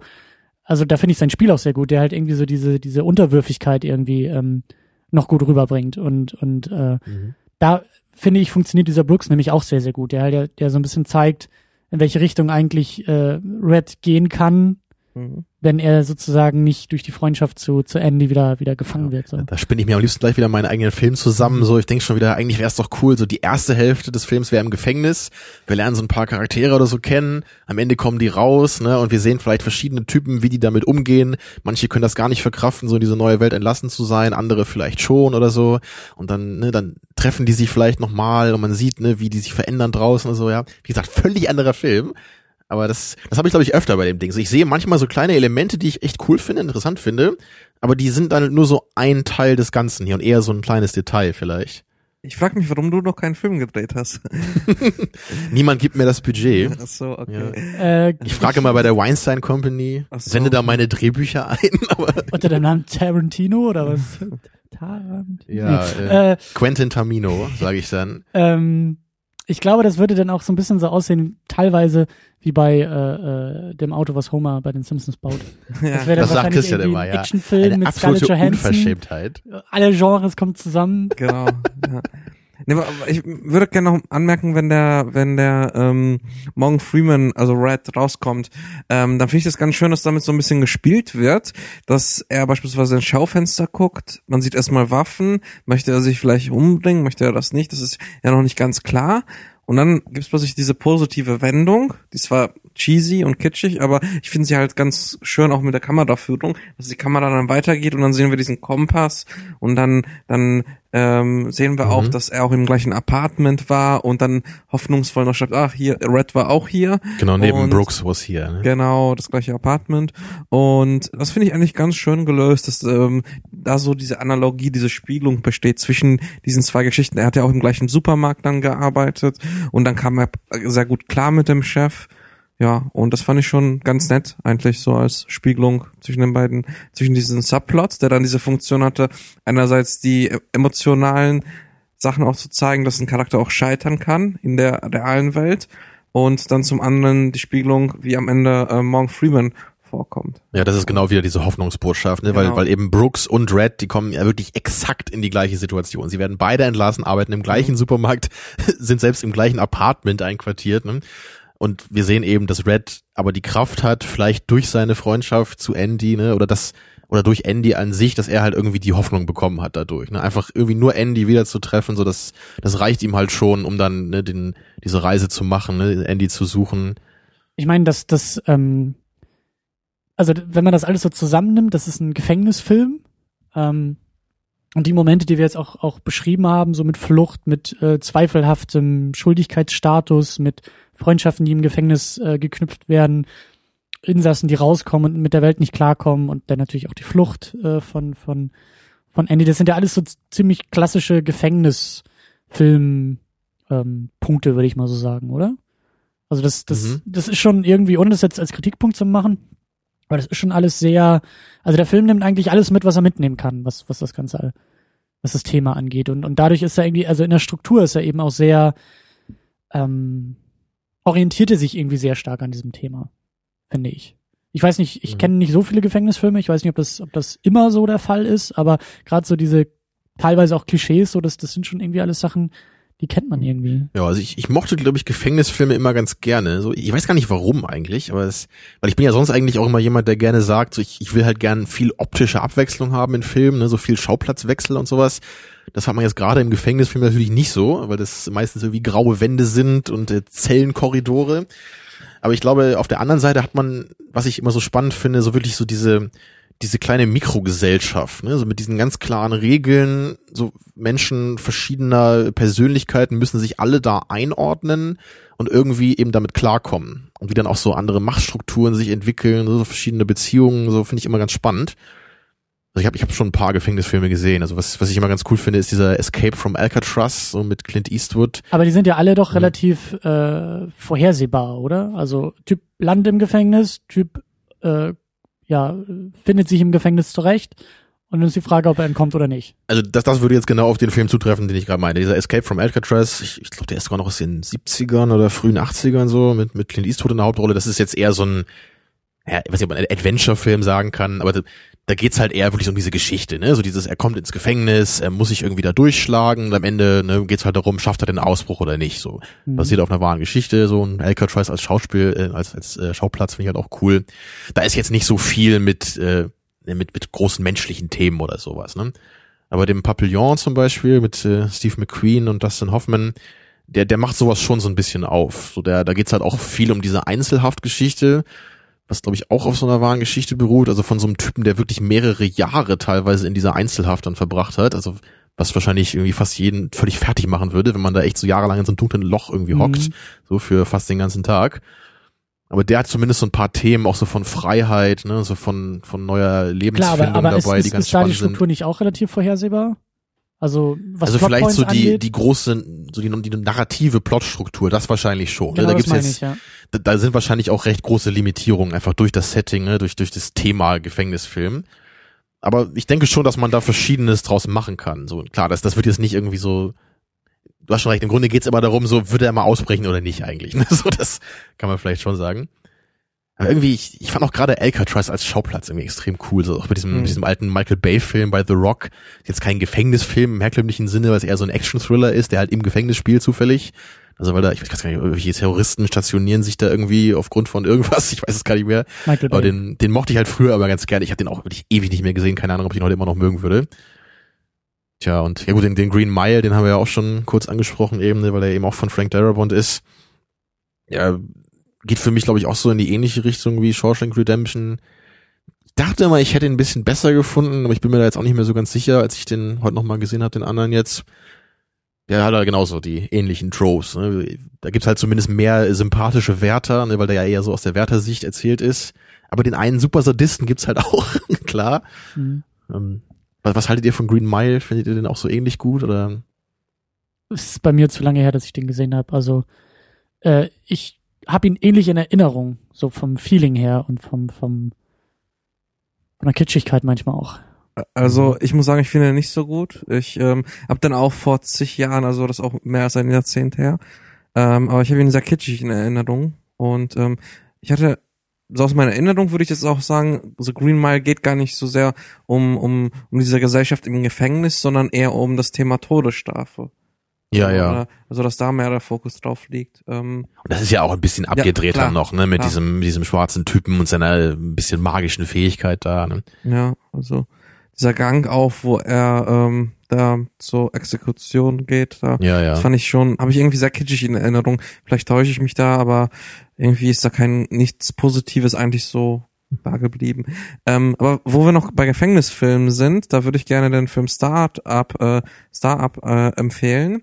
Schaut ihn euch an, das ist so ein zwei Jahre alter Gefängnisfilm, super ge super Teil. Ich möchte gar nicht so viel dazu verraten, weil der ein paar Überraschungen hat. Ja, Schaut ihn super. Den, den gucke ich mir gerne an. Und ähm, da wird dir auch Tamino auch auf jeden Fall gefallen, weil der sehr viel Drama beinhaltet und sehr vielschichtige Figuren und die Hauptperson ist sehr interessant. Aber ich will gar nicht so viel verraten, weil der ein paar Überraschungen bereithält. Einer fällt mir auch gerade noch ein. Ich glaube, das ist so ein spanischer Film oder ich weiß gar nicht genau. Zelda irgendwas heißt der, also Zelle Nummer irgendwas so ungefähr. Der, der war auch ganz, ganz cool. Hatte auch ein paar coole Charaktere, so, also ein paar Plotpoints wirkten da sehr konstruiert, aber ich fand es trotzdem interessant, was aus diesen sehr konstruierten Plotpoints dann äh, so auf dramatischer Ebene dabei rauskam. Also äh, den, vielleicht können wir den richtigen Titel nochmal in den, äh, hier in den Artikel schreiben dann. Mhm. Ja. Also der ist auf jeden Fall auch eine Empfehlung. Ja. Ja. Ja, dann können wir langsam vielleicht mal zum allgemeineren Thema fortschreiten. Außer ihr habt noch irgendwas Spezielles Oh, ich würde zum gerne Film. nochmal was Positives erwähnen ähm, zum Film und zwar, dass ich ganz interessant fand, diesen ganzen Handlungsstrang mit Tim Robbins, dass er halt, ähm, das beginnt mit der Szene am Dach, wo er den Wärter dann anspricht Mhm. ja, Äh, und dann die Bibliothek aufbaut für, für, für das ganze Team, irgendwie die Steuererklärung und Steuererleichterung sich drum kümmert. Das fand ich einfach sehr schön gemacht, weil das hat dem Ganzen doch etwas Besonderes gegeben, wo ich sage, dass der Film ein bisschen mehr als dem normalen, klassischen ähm, Gefängnisfilm äh, gehört, sondern dass, dass dieser äh, Tim Robbins, also der Andy-Charakter halt extrem intelligent in dieser Gesellschaft ist. Genau, das wollte ich nur kurz noch anmerken. Genau, das, das ist auf jeden Fall natürlich ein wichtiger Punkt des Ja. Films auch, ja, dass, Ja. dass er eben, er hat halt diese Intelligenz, ne, diesen Opportunismus, er, er kann sich eben gut in diese Gesellschaft integrieren und er kann eben dann durch sein geschicktes Vorgehen sich ein bisschen ja, nach oben schlafen, so quasi im Gefängnis. Ohne zu schlafen, ja. Ja, ja, äh, sich nach oben Steuer erklären und äh, und er macht das halt nicht nur für sich selber. Ne? Also natürlich, man sieht am Ende, er, er erfindet ja diese Fake-Identität, ne, um die dann anzunehmen, wenn er rauskommt, um halt dann irgendwie äh, Geld zu machen ähm, und halt diese ganzen äh, bösen Gefängniswärter dann irgendwie deren gerechte Strafe zukommen zu lassen. Aber er macht es natürlich auch noch, um halt das Leben seiner Mitgefangenen eben zu verbessern, ne? um diese Bibliothek wieder aufzubauen, um dann diese Musik irgendwie zu spielen für die anderen. So, ne? Also da, da Und- sieht man wieder, was er halt für so ein gut Mensch eben sein soll. Und genau das ist es ja gerade. Das, äh, du hast gerade das Wort äh, Gerechtigkeit, äh, Gerechtigkeit benutzt. Ähm, und genau da ähm, ähm, hauen diese Szenen halt sehr, sehr gut rein, dass eben diese poetische Gerechtigkeit von die Bösen werden bestraft und die Guten werden belohnt. Das verkörpert Andy ja perfekt. So, Mhm. weil wir, Mhm. wenn wir jetzt davon ausgehen, klar, er ist unschuldig, so dann, dann, dann, ähm, also und, und gut, auch wenn sie, wenn, wenn seine Kollegen alle schuldig sind, aber so diese Freundschaft, die da im Mittelpunkt steht und diese ganzen Gefängniswärter, die da irgendwie prügeln Mhm. und eigentlich nur Steuern hinterziehen wollen und so weiter, das ist alles, also der Film endet auf so einer Note von, jawohl, den hat das gezeigt. Und er hat den Mhm. richtigen gezeigt und er hat dem System irgendwie gezeigt und wer, also wenn man mitgeht, dann ist man auch voll dabei und sagt, der hat sich's verdient. Der war clever, der war, der war, äh, ja, vor allen Dingen die ganze Cleverness ist ja auch, ist ja auch großartig. So, das ist alles nicht aus dem Himmel gefallen, das hat er sich alles erarbeitet, das hat er mit seinen eigenen Fähigkeiten äh, äh, herbeigeschafft und und dann eben noch mit diesem hoffnungsvollen und das ist ja, Genau. da kommt das, alles zusammen, was irgendwie da zusammen Das ist halt wieder auch nicht das, was ich so gerne mag. Es ist sehr Ja. crowd-pleasing, es, es befriedigt einfach das natürliche Bedürfnis des Zuschauers nach Gerechtigkeit. genau. Weil am Ende des Films, man kriegt eben den Eindruck, so die, die Bösen haben ihr Fett wegbekommen, ne, er selber und Red sind rausgekommen, haben jetzt nochmal eine neue Chance, so, es, es gibt ja Leute, die sagen, so, sie mögen halt irgendwie nur Happy Ends bei Filmen. Vielleicht bin ich eher so das Gegenteil. Also ich mag, ich mag halt Sad Ends. ich mag, ich mag nur äh, böse, düstere Enden. Natürlich ist das Quatsch, natürlich nicht nur so, aber meistens ist es bei mir halt echt so, dass ich irgendwie denke, so, dass das ergiebigere Ende ist für mich oft irgendwie, wenn es eher so auf einer frustrierenden Ja, ja. Note, Note Ja, irgendwie ja, endet. So. ja. Und das ist es natürlich wieder hier auch nicht und ganz bewusst auch nicht, aber läuft deswegen da auch wieder so ein bisschen an mir vorbei. Ich glaube, Ja. das Ende ist auch ein sehr amerikanisches, also sozusagen vom Tellerwäscher zum Millionär, nur hier ist es Im Gefängnis, Ja. ja. Gefängnis. Und ähm, deswegen kommt der Film, Überleitung, bei IMDb vielleicht so auch so gut an. Das wäre jetzt Mhm. auch meine Frage gewesen. Ist die IMDb-Crowd pleased enough von diesem Film? Ist das, ist das der Grund? Also ihr habt die Antwort. Ihr seid die Experten. Äh, Ja. Ich äh, bin gespannt, wie hoffentlich unsere Hörer auch, ähm, weil ich diesen Podcast halt äh, nicht gehört habe. Ähm, aber ich finde das als, als Arbeitsthese schon mal ganz gut. Dass es vielleicht daher irgendwie kommt, dass es halt so Ja. ein, so ein, so ein Crowd-Pleasing-Ding irgendwie ist, dass es so nicht aneckt und, und dadurch halt irgendwie durch, weil das ist ja, also in, meine Vermutung war immer, dass es gerade so eine statistische Sache irgendwie ist. Dass in der IMDb ähm, Filme, die bewertet werden, die Ergebnisse werden immer verfälscht. Äh, Patrick und ich, wir hatten gestern über Fifty Shades of Grey ge äh, geredet. Den habt ihr gesehen, oder? Nee, aber Also ich bin mit Mantel und äh, Sonnenbrille und Hut reingegangen und habe ihn mir angesehen, weil mich das doch interessiert hat, was das für ein Kult so ist. Ja, Ja, mich, mich interessiert das auch, aber äh, du hast halt erzählt, dass er in der IMDb irgendwie 3, irgendwas, 4, irgendwas. Ich glaube, er ist hat. auf 4,0 aufgerückt, habe ich schon gesehen. Ja. Ja, ja. Ja. Aber, aber, aber genau das meine Sein ich. Marsch an die Spitze äh, steht kurz bevor. Ja. Aber, aber, aber genau das meine ich ja. Also die, die IMDb, wir haben, jetzt, wir haben diesen Film jetzt ja ausgewählt, weil wir sagen, die IMDb ist quasi demokratisch, demokratischer als Mhm. die anderen Gremien, die wir jetzt irgendwie äh, in diese Diskussion geholt Vielleicht auch ein haben. bisschen demokratischer als wir bei der Auswahl unseres letzten. Hörervorschlags. ja, das wird man auch bald hören, aber ähm, lange Rede, kurzer Sinn, dass halt diese, diese, in Anführungszeichen, Demokratie halt auch verfälscht ist, weil eben zum Beispiel Fifty Shades of Grey, das Publikum ist überwiegend weiblich. Arbeitsthese äh, ist, glaube ich, jetzt nicht irgendwie so steil, äh, ist nicht so eine steile These, aber Du Sexist.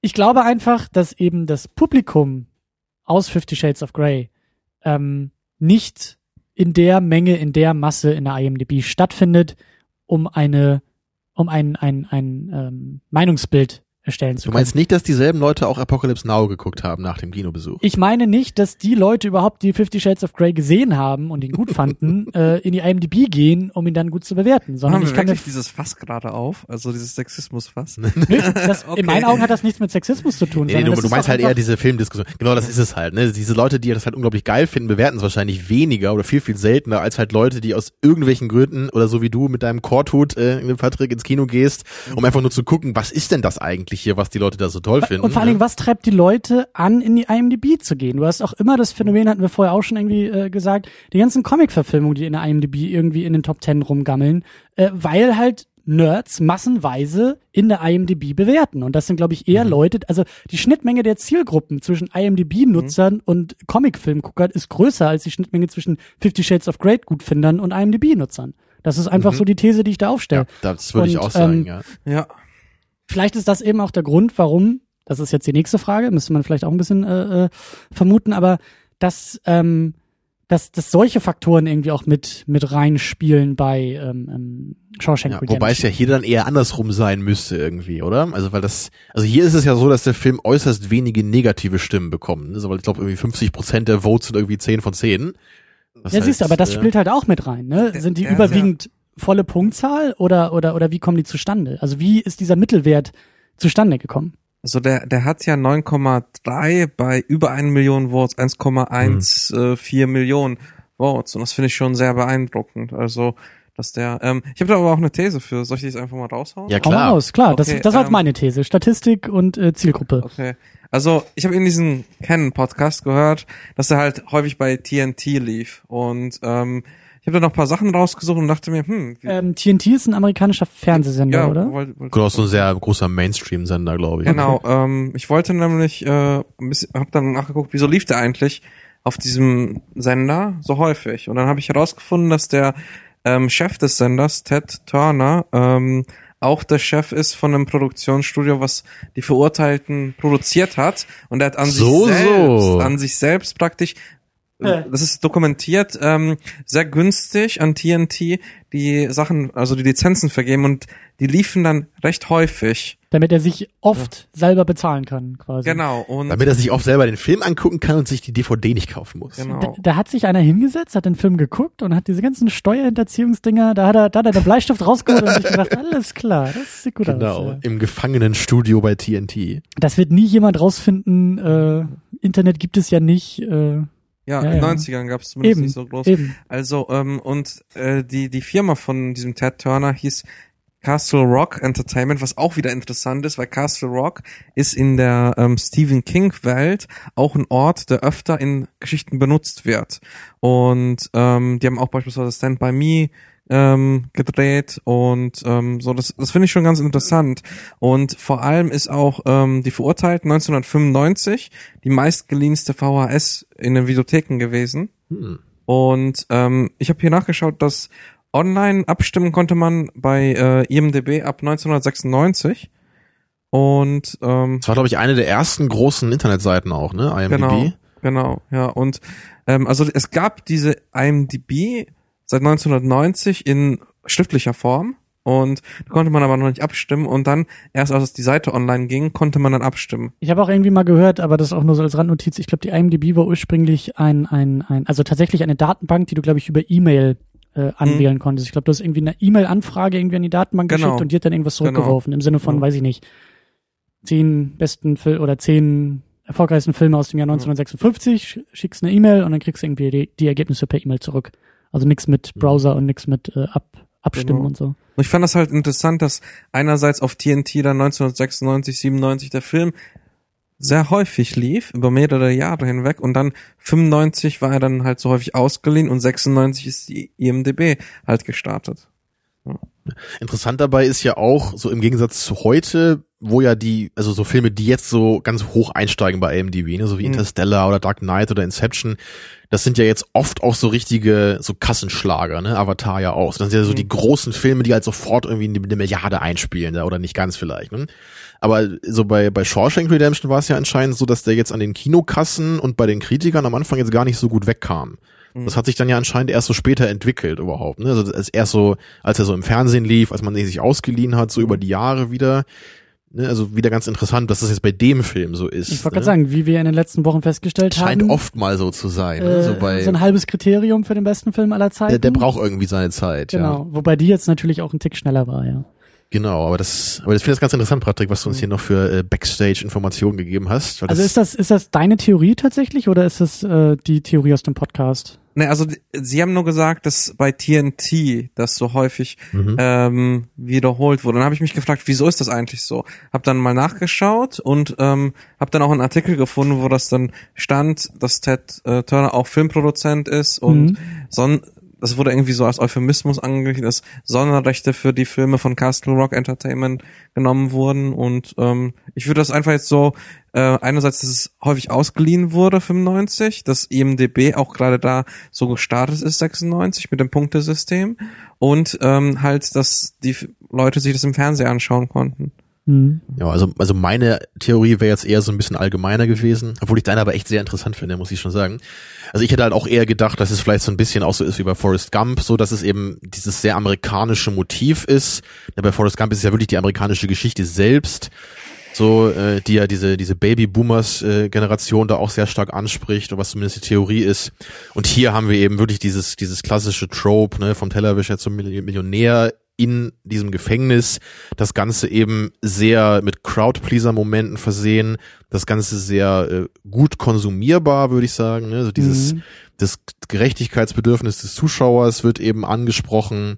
Einen gewissen Also- Twist hast du ja auch. Also diese Auflösung der Flucht ist ja durchaus ähm, jetzt, na klar, ne? Ja. es gibt Filme, die es anders gemacht haben hinterher, aber das ist, als ich den auch das erste Mal gesehen habe, war ich schon überrascht. Es war so ein Oha-Moment. Ja. Ja, Ja. aber ich, ich denke einfach, das ist so ein, so, es ist irgendwie so ein sehr leicht konsumierbarer Film. So und wenn, wenn er dann gerade oft im Fernsehen kommt, so dann dann gewinnen ihn vielleicht einfach viele Leute dann auch recht schnell sehr lieb oder so und dass das irgendwie mit zu dem Status beigetragen hat. Und ich frage mich ja, und das ist halt wieder so auch meine Theorie mit, mit, mit Statistik so, ich frage mich halt auch, ob es überhaupt noch möglich ist, diesen Film abzulösen. Ob ein Film kommen kann, der diesen Film Mhm. ablösen kann. Weil ich eben auch den Eindruck habe, dass in der heutigen Zeit diese die Beißreflexe einfach viel größer sind und viel schneller sind, weil es gibt ja irgendwie immer nur, es gibt nur zwei Möglichkeiten, entweder du liebst einen Film oder du hast einen Film. Und gerade wenn irgendwie 50 Prozent bei, bei, Ich finde das schön, dass du das auch so sagst, dass man jetzt denken könnte, du meinst das auch so, ja.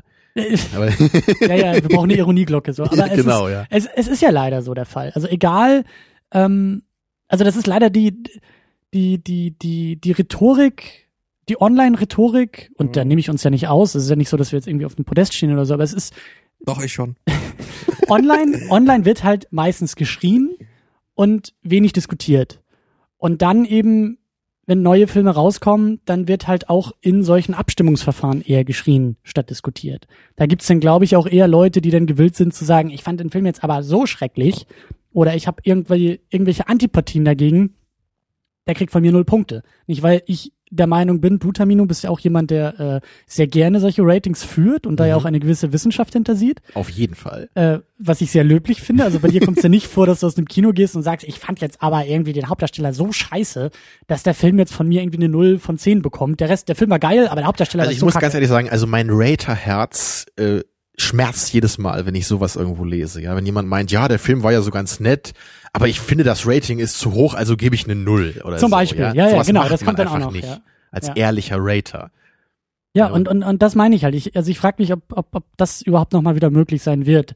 Ob es überhaupt einen Film geben kann, der so ankommt in der breiten Masse, wo es halt nicht genug Gegenstimmen gibt. Ich meine, Comicfilme, ja, dann gibt's irgendwie die Marvel-Fans, die sagen, alles von DC, das ist scheiße. So, aus Prinzip schon. Egal wie der Film Und ist. die haben Unrecht.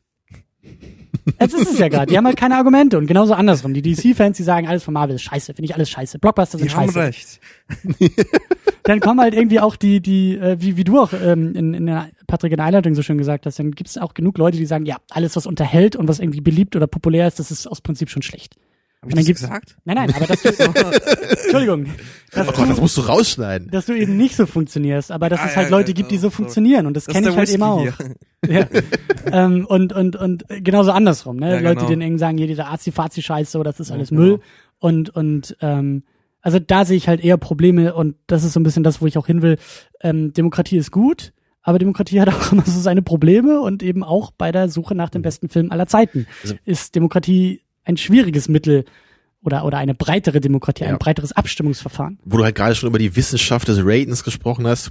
Ich finde es ja manchmal auch ganz spannend, wenn man eben mal nicht auf die IMDb-Liste guckt, sondern vielleicht mal so auf andere Listen. So, also Mhm. Moviepilot, das ist halt eben nochmal deutlich kleiner, weil es jetzt nur im deutschsprachigen Raum ist. Mhm. Ich weiß auch gar nicht, ob der da auch auf Nummer eins ist. Hätte ich jetzt eigentlich nochmal nachgucken sollen. Ich versuche das mal nebenbei mal- rauszufinden, wenn du das das, möchtest. also das Spannende ist auf jeden Fall bei dieser Ratium Music Seite, bei der ich halt auch gerne bin, die ich halt für Musik hauptsächlich nutze.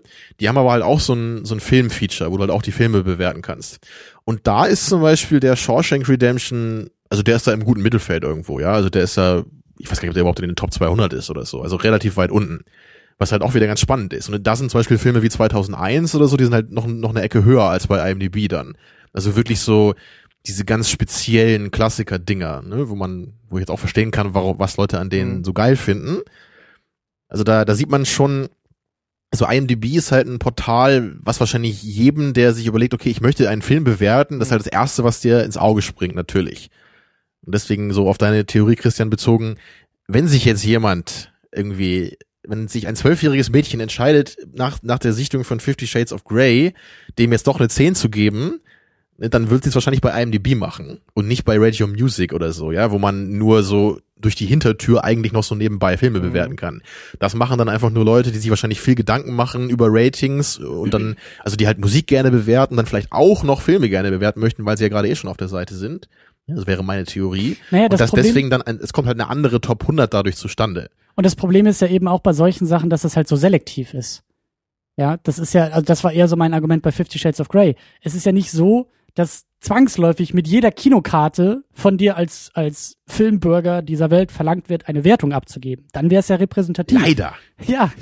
Und nach jeder Fernsehsichtung und Ja. nach jedem DVD-Kauf und so weiter. Sondern es sind dann ja auch wirklich nur Leute, die sich motiviert fühlen, überhaupt zu bewerten, überhaupt diese Portale zu benutzen. Dann Genau. auch Aber ich meinte die halt, wenn jemand vielleicht noch mit dem Gedanken spielt, dann würde das Ja. halt, wenn er es dann doch macht, halt erstmal bei IMDb machen, weil das eben jeder kennt, weil das die größte Seite ist. Und vielleicht ist das dann auch wieder so eine Sache, tendenziell eher Amerika, aber vielleicht ist es in Deutschland nicht so der Fall oder in China nicht der Fall, weil IMDb da geblockt wird. Also hast auch schon mal kein, kein weltweites Wird es da echt Ergebnis. geblockt? IMDb kann, auch, ja? Kann, kann ich mir vorstellen, wer weiß. Aber es gibt keine Filme. Nur, nur fünf äh, Filme der chinesischen Regierung. Interview ist geblockt. wahrscheinlich. naja, der einzige Film, der da erlaubt ist zu gucken, wahrscheinlich. Wenn ja. ich jetzt die richtige Liste hier gefunden habe bei Movie Pilot, dann ist Fight Club der beste Film aller Zeiten. Damit Wo- kann ich gut schlafen. und, und wo ist Shawshank da? Ist er da auch in den Top 10 noch? Äh, fünf. Oder? Platz 5. Aber trotzdem noch gut, gut dabei, Top ja. 10 immerhin, ja. Hinter Dark Knight, Der Pate und Pulp Fiction. Mhm. Vor sieben aber noch. Ist der auf dem siebten Platz? Hahaha. Nein. Äh, nee, auf dem get sechsten, it. aber fast. ähm, ja, wie verbleiben wir denn jetzt? Wie gehen wir denn jetzt mit diesen, mit Alles diesen, mit Diesen, scheiße. das sowieso, aber mit diesen Listen, mit diesen, Ich möchte noch diesen mal eine Portalen auch um. Meinung mal was sagen, weil die wurde noch gar nicht äh, angeführt. Ich mag die Bewertungen nicht. Ich mag überhaupt nicht die Bewertung aus dem folgenden Grund, ähm, also überhaupt eine Bewertung abzugeben, weil wenn ich jetzt einer Komödie beispielsweise acht von zehn Punkten gebe ähm, und dann irgendwie, sagen wir mal, äh, dem Paten 2 gebe ich auch acht von zehn Punkten, äh, dann äh, ist die Komödie nicht unbedingt gleichwertig zu zu dem Paten 2, sondern äh, die die Komödie ist in ihrem Genre und in im Spaßfaktor vielleicht 80 Prozent oder 8 von 10 Punkte wert, aber der Pate sehe ich dann ganz anders. Und ich habe ganz große Probleme überhaupt zu bewerten. Ich mache das nur zwangsweise bei Netflix, um halt beispielsweise Vorschläge zu bekommen. Aber Ja. beispielsweise bei IMDB tue ich mich auch schwer mit den Bewertungen. Wenn ich mit Freunden kurz rede über einen Film, dann sage ich auch mal, hey, ich finde einen Film jetzt, damit du es einordnen kannst, so und so. Das sage ich schon, aber ich, ich mag es überhaupt nicht.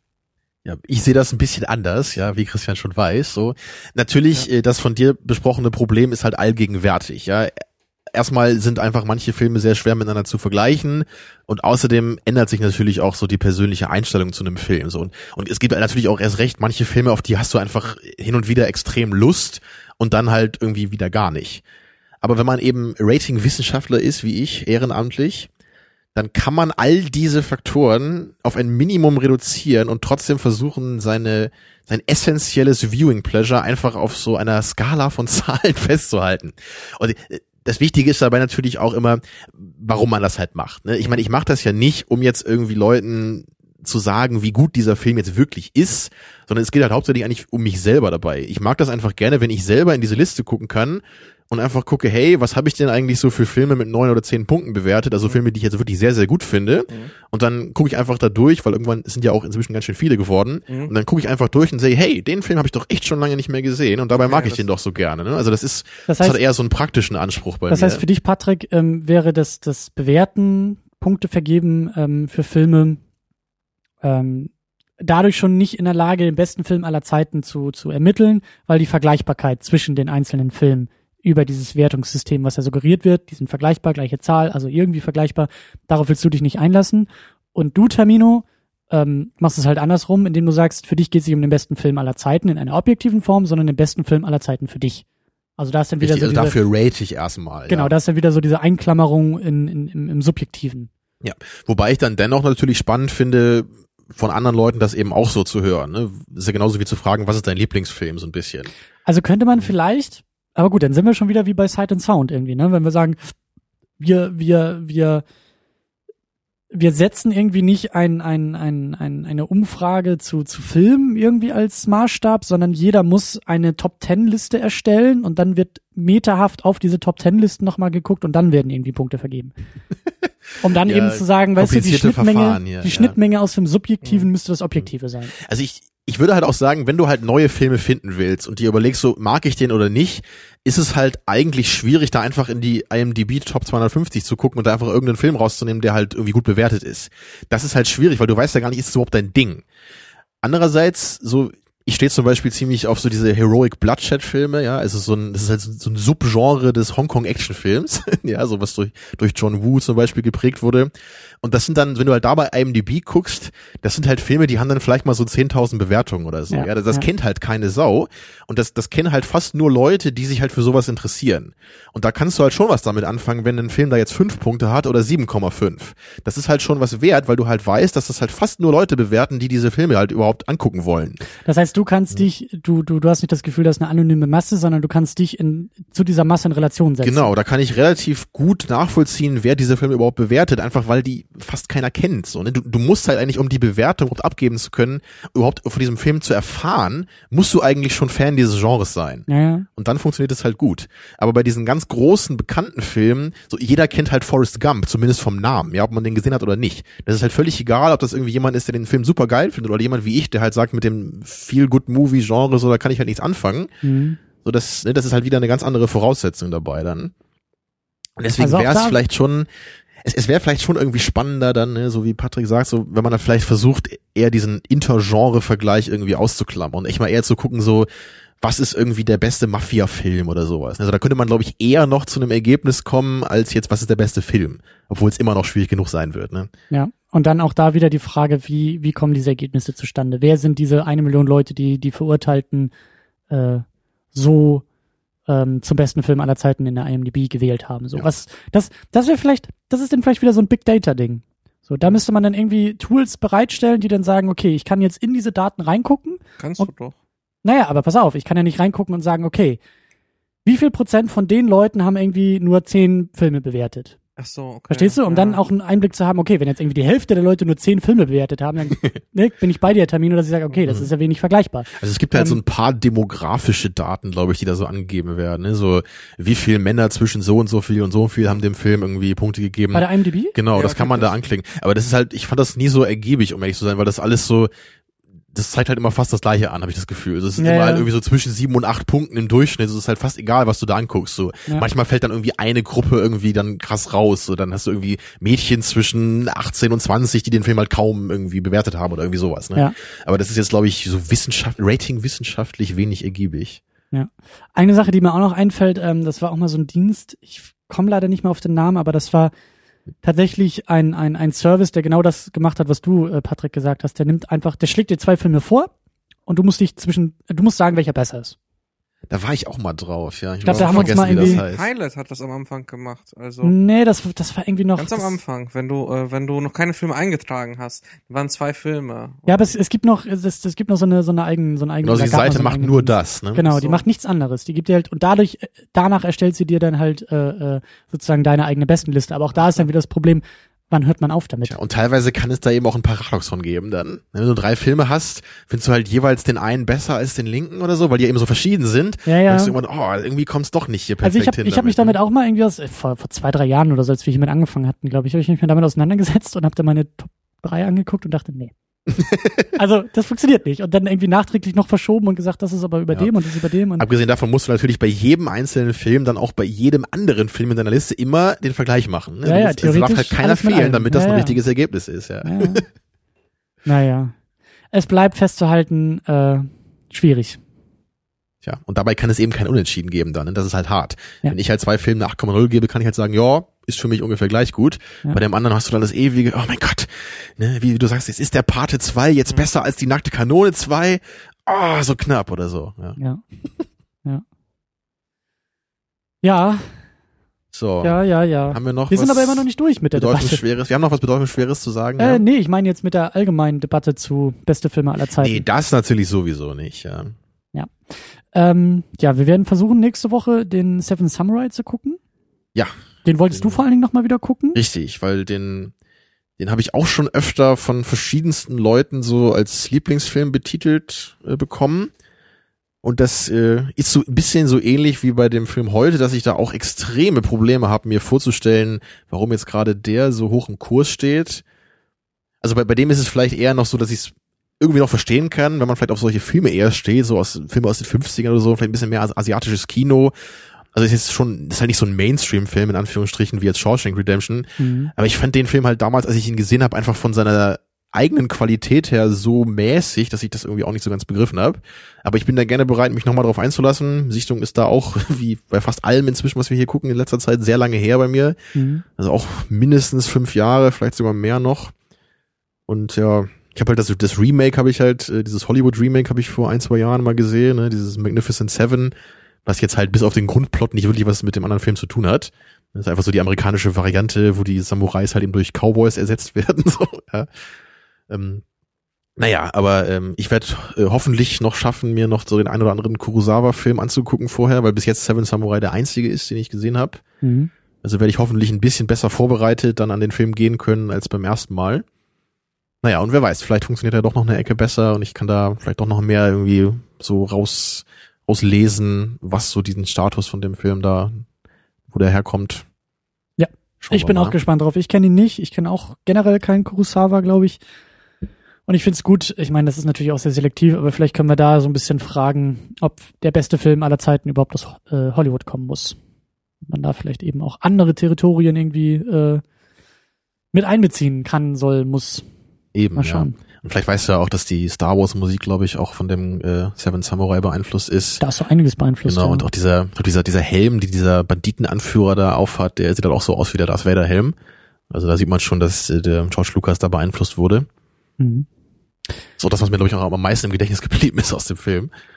Star Naja. Wars. Star Wars. Der Film ist ja fast wie Star Wars. Leider nicht, nee. Ja. Naja, gut. Bevor ich hier noch ganz zusammenbreche, äh, vielen Dank an Patrick auf jeden Fall. Sehr gerne, immer wieder bereit. Sehr schön. Ja, ich fand vor allem deine Theorie äh, sehr schön, also dass du da ein bisschen recherchiert hast, ne, über die Verschwörung bei TNT hinter den Kulissen. knallhart recherchiert und aufgedeckt. Klar, dafür Ja. bin ich da. Jede Sehr Folge. gut. Ja, Sehr ich sehe schon, bald kommt raus, dass äh, TNT eigentlich die IMDb besitzt. Weißt du, und deswegen ist Shawshank Redemption auf Nummer eins da, damit halt mehr Leute dann einschalten, wenn der läuft. Ja. Ja. So wird's sein. So garantiert. Neben den knallharten Recherchen kommen jetzt die knallharten Gerüchte und äh, Genau. Ja, dann sehen wir uns nächste Woche wieder, vielleicht zu meiner persönlichen Seven Samurai Redemption. Hä? ja, ja, ja, Ja, ja, ja. fast, fast. Äh, Ja. ja. bis dahin. Genau. Und Tschüss. dir, Patrick, wünsche ich viel Erfolg bei dem hoffentlich anstehenden ersten Feature-Film, so ein Ja, Film mit. Feature-Length. Ja, komm vorbei, nimm ihn mit. Äh, Ja. Wir reden drüber. Genau, wir kritisieren ihn. Wir machen ihn so richtig fertig, wenn du möchtest. Ey, Ich habe da keine Zeit, da muss ich noch meinen Hund, den ich nicht hab, Gassi führen.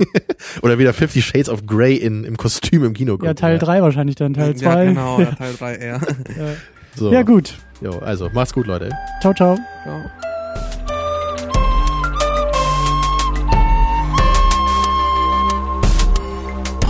Second Unit. Second unit.